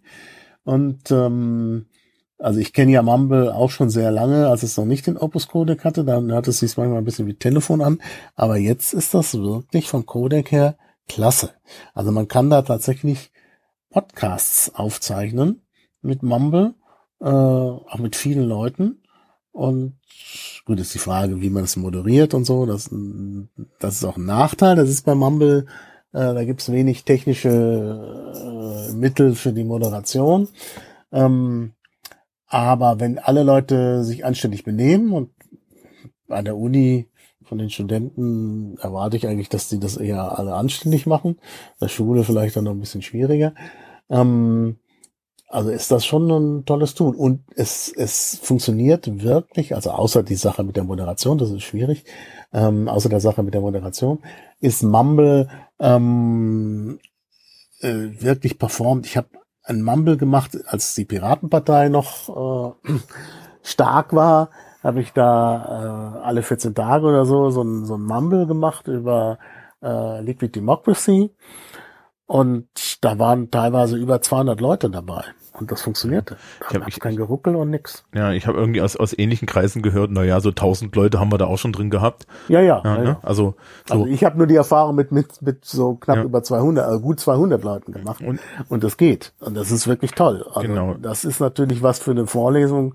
Da gibt's dann auch keine Größenbeschränkung. Ja, also da, da raucht dir dann halt auch alles, alles äh, Proprietäre dagegen einfach ab. Also das können die nicht. Ja. Nee, das können Ja. wir nicht. Genau. Ähm, Und du hast dann, natürlich nur Audio. ja, Das ist halt das Problem. dann ähm, das, was wir gerade für die Shownotes benutzen, das ich Genau. wusste ich gar nicht, dass es der Nachfolger von Etherpad ist. Ich habe ja nach Etherpad Ja. gesucht. Ähm, HackMD. Ja, HackMD oder äh, CodeMD gibt's auch noch ähm, für Code, wenn man halt zusammen Code erstellen will. Aber HackMD ist natürlich jetzt für die Nicht-Coder interessanter. Da kann man gemeinsam Texte machen und zwar mit Markdown. Das, das MD steht für Markdown.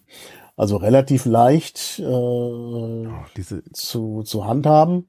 Hm, Also Markdown wie, wie. Markdown funktioniert, hat man sofort raus. Und man kann Markdown ziemlich alles äh, Schöne verwandeln, bis hin zu, zu, zu wunderschönen Textdokumenten und sonst was. Ähm, ja, man kann also gemeinsam an einem Text arbeiten, was wir jetzt hier auch machen. Und das geht auf allen Plattformen, im Gegensatz zu Etherpad. Etherpad hat ja immer noch das Problem, dass man da nicht so gut mit, mit dem Smartphone äh, edieren kann. Das kann man bei HackMD. Also geht sogar wirklich sehr gut. Ich habe äh, hier an der Liste auch teilweise auf dem Smartphone gearbeitet, gestern Abend im Bett noch, weil es einfach, einfach so gut geht. Und äh, ist eben auch verschlüsselt. Ich kann das öffnen für äh, Leute auf verschiedene Weise, ähm, je nachdem, wie publik ich es haben will. Ähm, es geht sehr sparsam mit Daten um. Also zum Beispiel heißt du jetzt Guest Jacobs hier. Also, also ich heiße natürlich so, wie ich heiße, weil ich mich angemeldet habe. Kann sich auch auf verschiedene Weise anmelden. Man kann sich über Facebook, Twitter, Google, sonst wie anmelden, wenn man das will. Man kann sich aber auch direkt auf dem Server anmelden. Und es ist eben Open Source. Du kannst das, du kannst da selber so einen HackMD-Server machen. Gibt verschiedene Leute im Chaos Computer Club, die sowas anbieten. Ähm, und das ist schon klasse. Ja. Also der Chaos Computer Club hat äh, nimmt noch was anderes, was ich weniger benutzerfreundlich finde, was aber auch noch mehr kann. Das ist das CryptPad. Da ist alles ah, verschlüsselt. Ja. Äh, und leider, leider, also ich habe äh, vom Chaos Wien das CryptPad einige Zeit benutzt. Äh, habe mir da auch einen Account angelegt, aber das ist so super Krypto, dass ich plötzlich nicht mehr reinkam. Da, da war, war irgendwie, weiß nicht, ich hatte einen neuen Computer und irgendwie äh, das Zertifikat, ich habe es nicht gefunden oder oder ich habe es gefunden, aber dann ging es nicht mehr.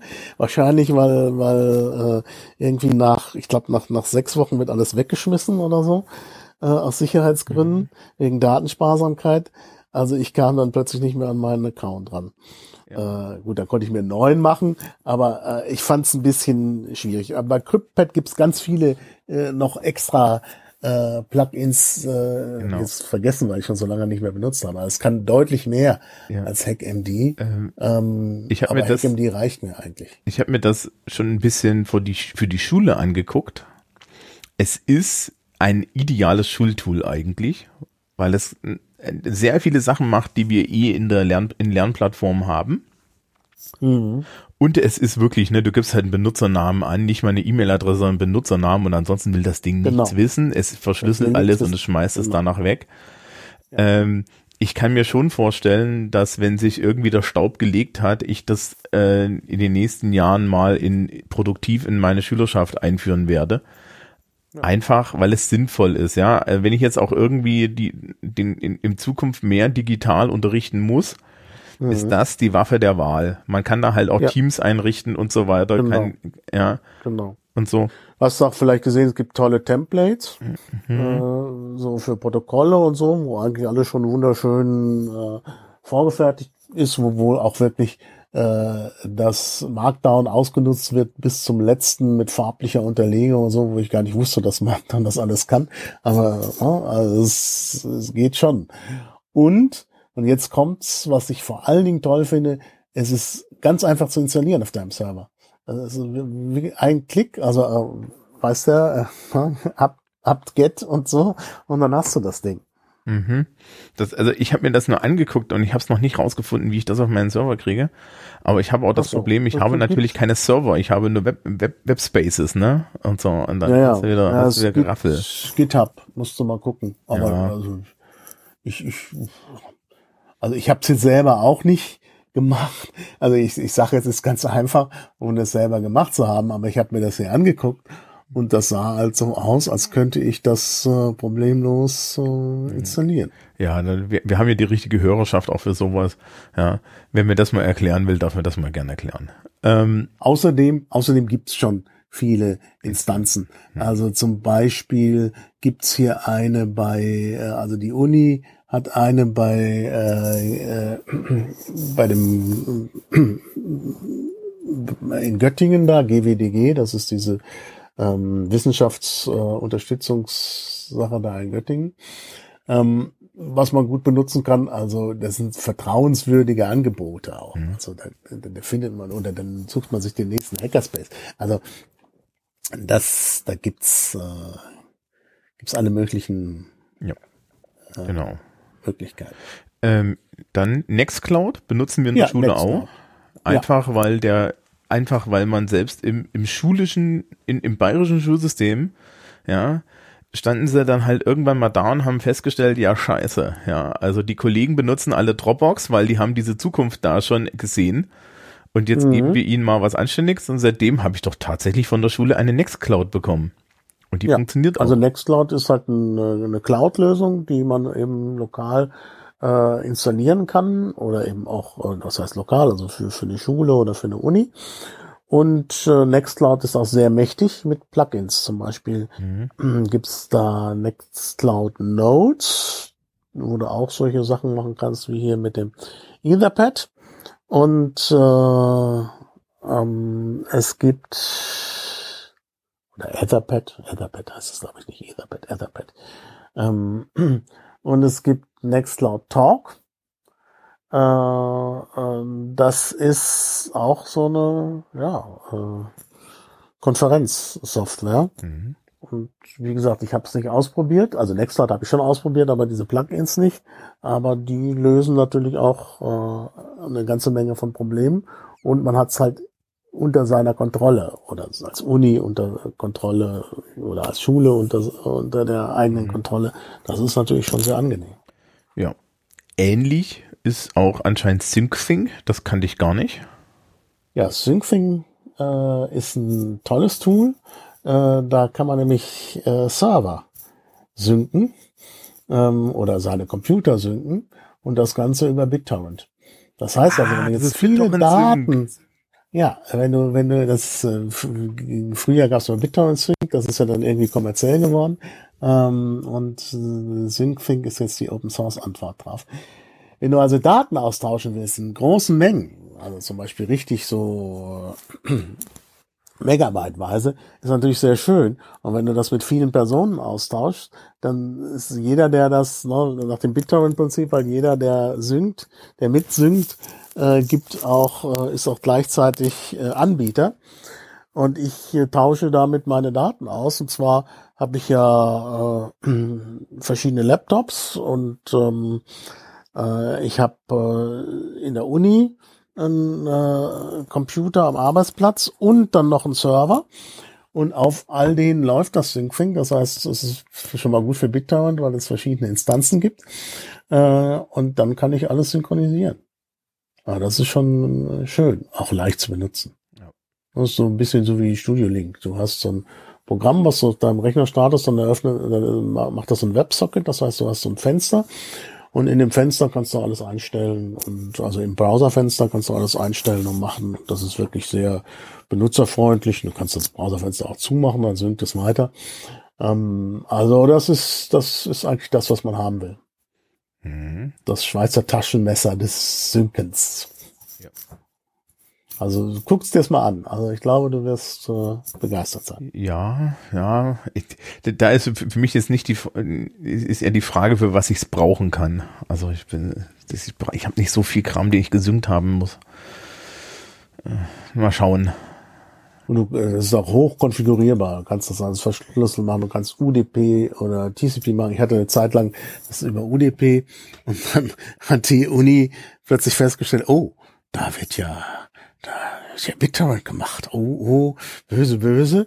Dann fiel mir das, das deutsche Forschungsnetz, das die Uninetze überwacht, hat festgestellt, an der Uni Bamberg ist wird was Böses gemacht und dann ist erstmal mein, mein Dienstrechner abgeklemmt worden vom Und dann war ich in Erklärungsnot, da habe ich gesagt, hier, Syncfing und so, und dann haben sie eingesehen, dass ich nichts Böses tue und so, haben sich mal informiert, was das ist und dann ging's.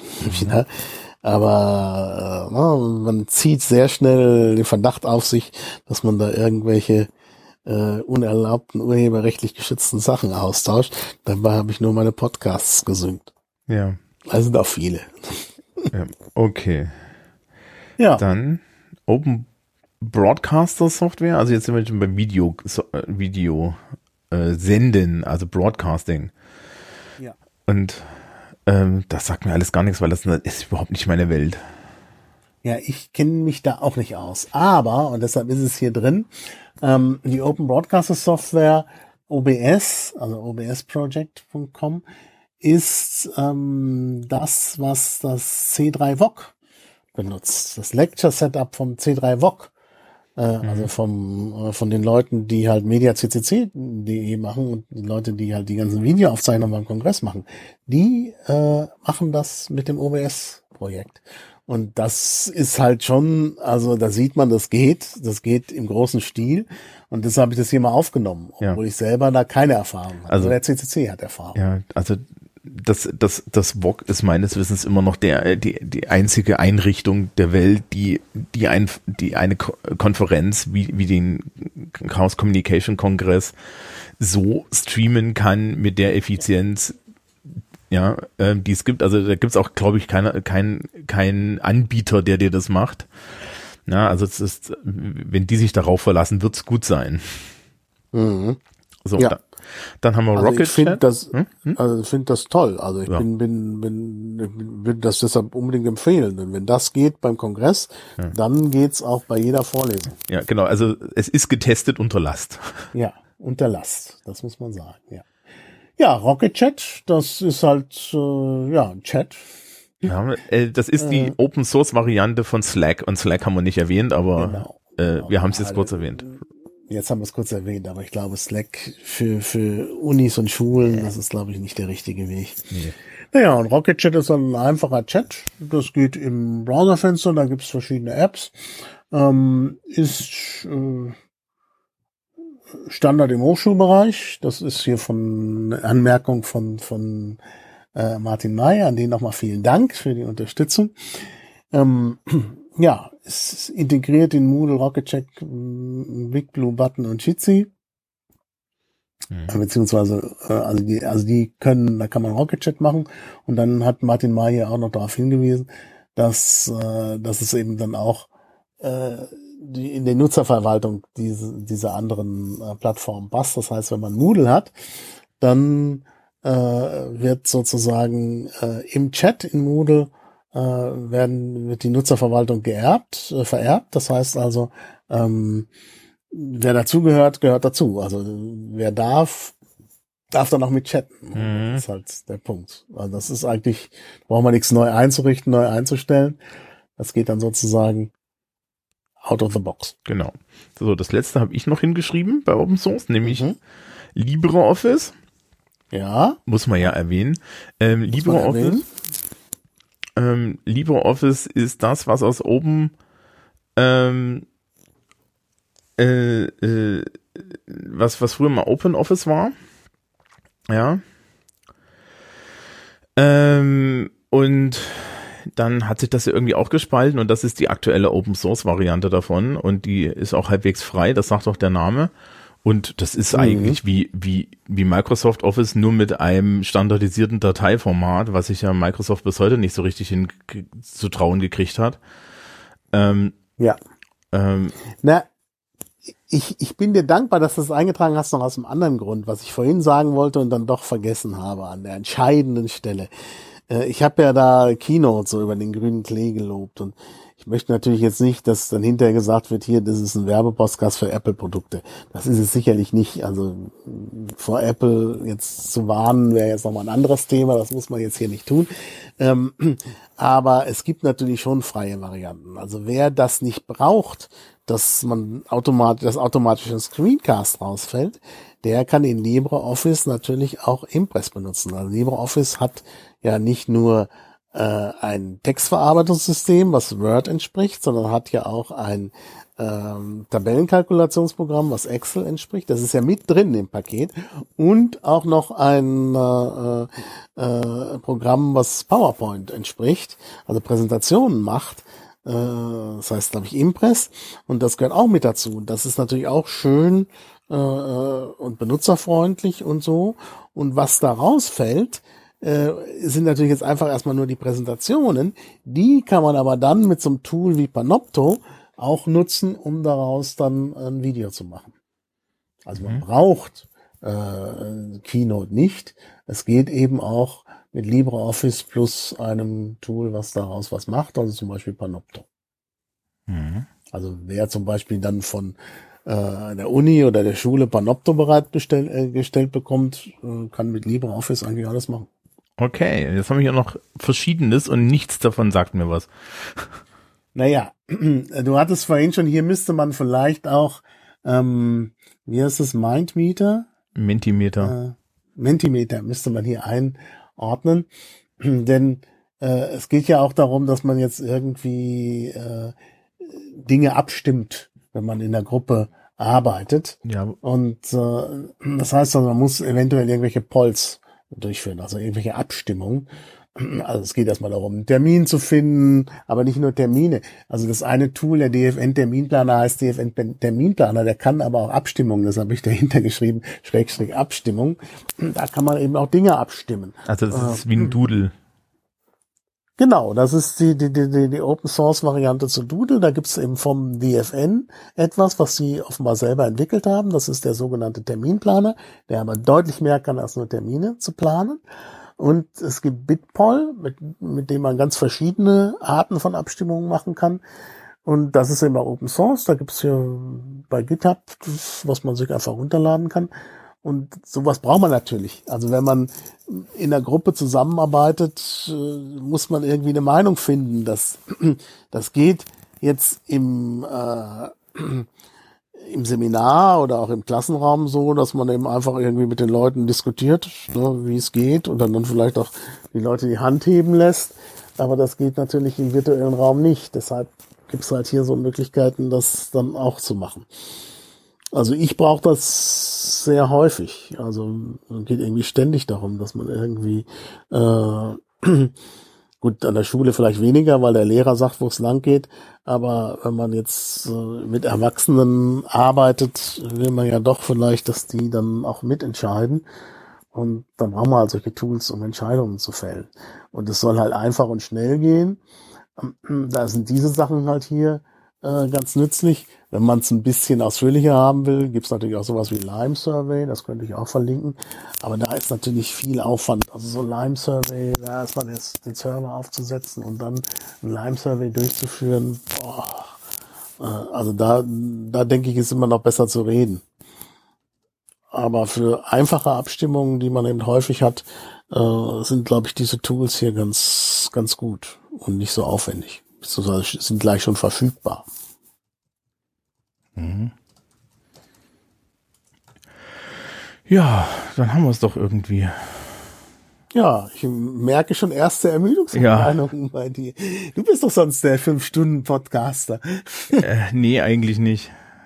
Eigentlich nicht? Nee, nee, und schon gar nicht, wenn's, wenn, wenn, wenn ich kognitiv die ganze Zeit hoch dabei sein muss. Labern kann ich, glaube ich, fünf Stunden. Ja, das stimmt. Das, das kannst du. Ja. Und dann schlafe ich dabei ein. Das ist gut so, das ist gut so. ja. Gut, ja, gibt's noch irgendwas, irgendeinen Aspekt, den wir vergessen haben? Nee, eigentlich nicht. Eigentlich nicht? Keiner, der mir einfällt. Ja. Na, dann schauen wir mal. Also wir haben jetzt diese ganzen Tools äh, vorgestellt. Vielleicht kommen ja noch weitere Ideen. Also ich denke, das ist nicht vollständig, diese Liste. Also ich habe jetzt einfach mal so das gesagt, was mir eingefallen äh, ist. Du hast was noch dazu gefügt. Äh, Martin May hat was dazu gefügt. Ähm, äh, dann auch der noch jemand aus unserem Hackerspace, der Mod, äh, hat auch mitgearbeitet, hat auch hier noch ein paar Tools eingefügt. Also von daher ist das das, was uns jetzt hier äh, so präsent war. Aber äh, gibt vielleicht gibt vielleicht noch viel mehr. Und ich denke im Closed Source Bereich sowieso. Und äh, wenn Leute da interessante Ideen haben oder eben auch Erfahrungen haben, können sie das ja kundtun in der Kommentarfunktion oder sonst irgendwie. Wir sind ja über alle Kanäle erreichbar. Ja. Gut. Ja. Dann, dann sind wir fertig. Sind wir fertig. Ja, vielen Dank für ja. das interessante Gespräch. Ja, das wird ja noch ja, alles interessanter. Ja, es wird noch alles interessanter. Wir haben jetzt sozusagen äh, ja noch gar nicht über über die Erfahrungen im ersten in der ersten Phase der Lehre mit Corona gesammelt. Das kommt ja noch. Ja. Da müssen wir vielleicht noch eine Fortsetzung mal machen. Ja, das werden wir mal sehen. In einem halben Jahr oder so. Okay. Ja. Na dann. Ja. Also. Tschüss. Tschüss.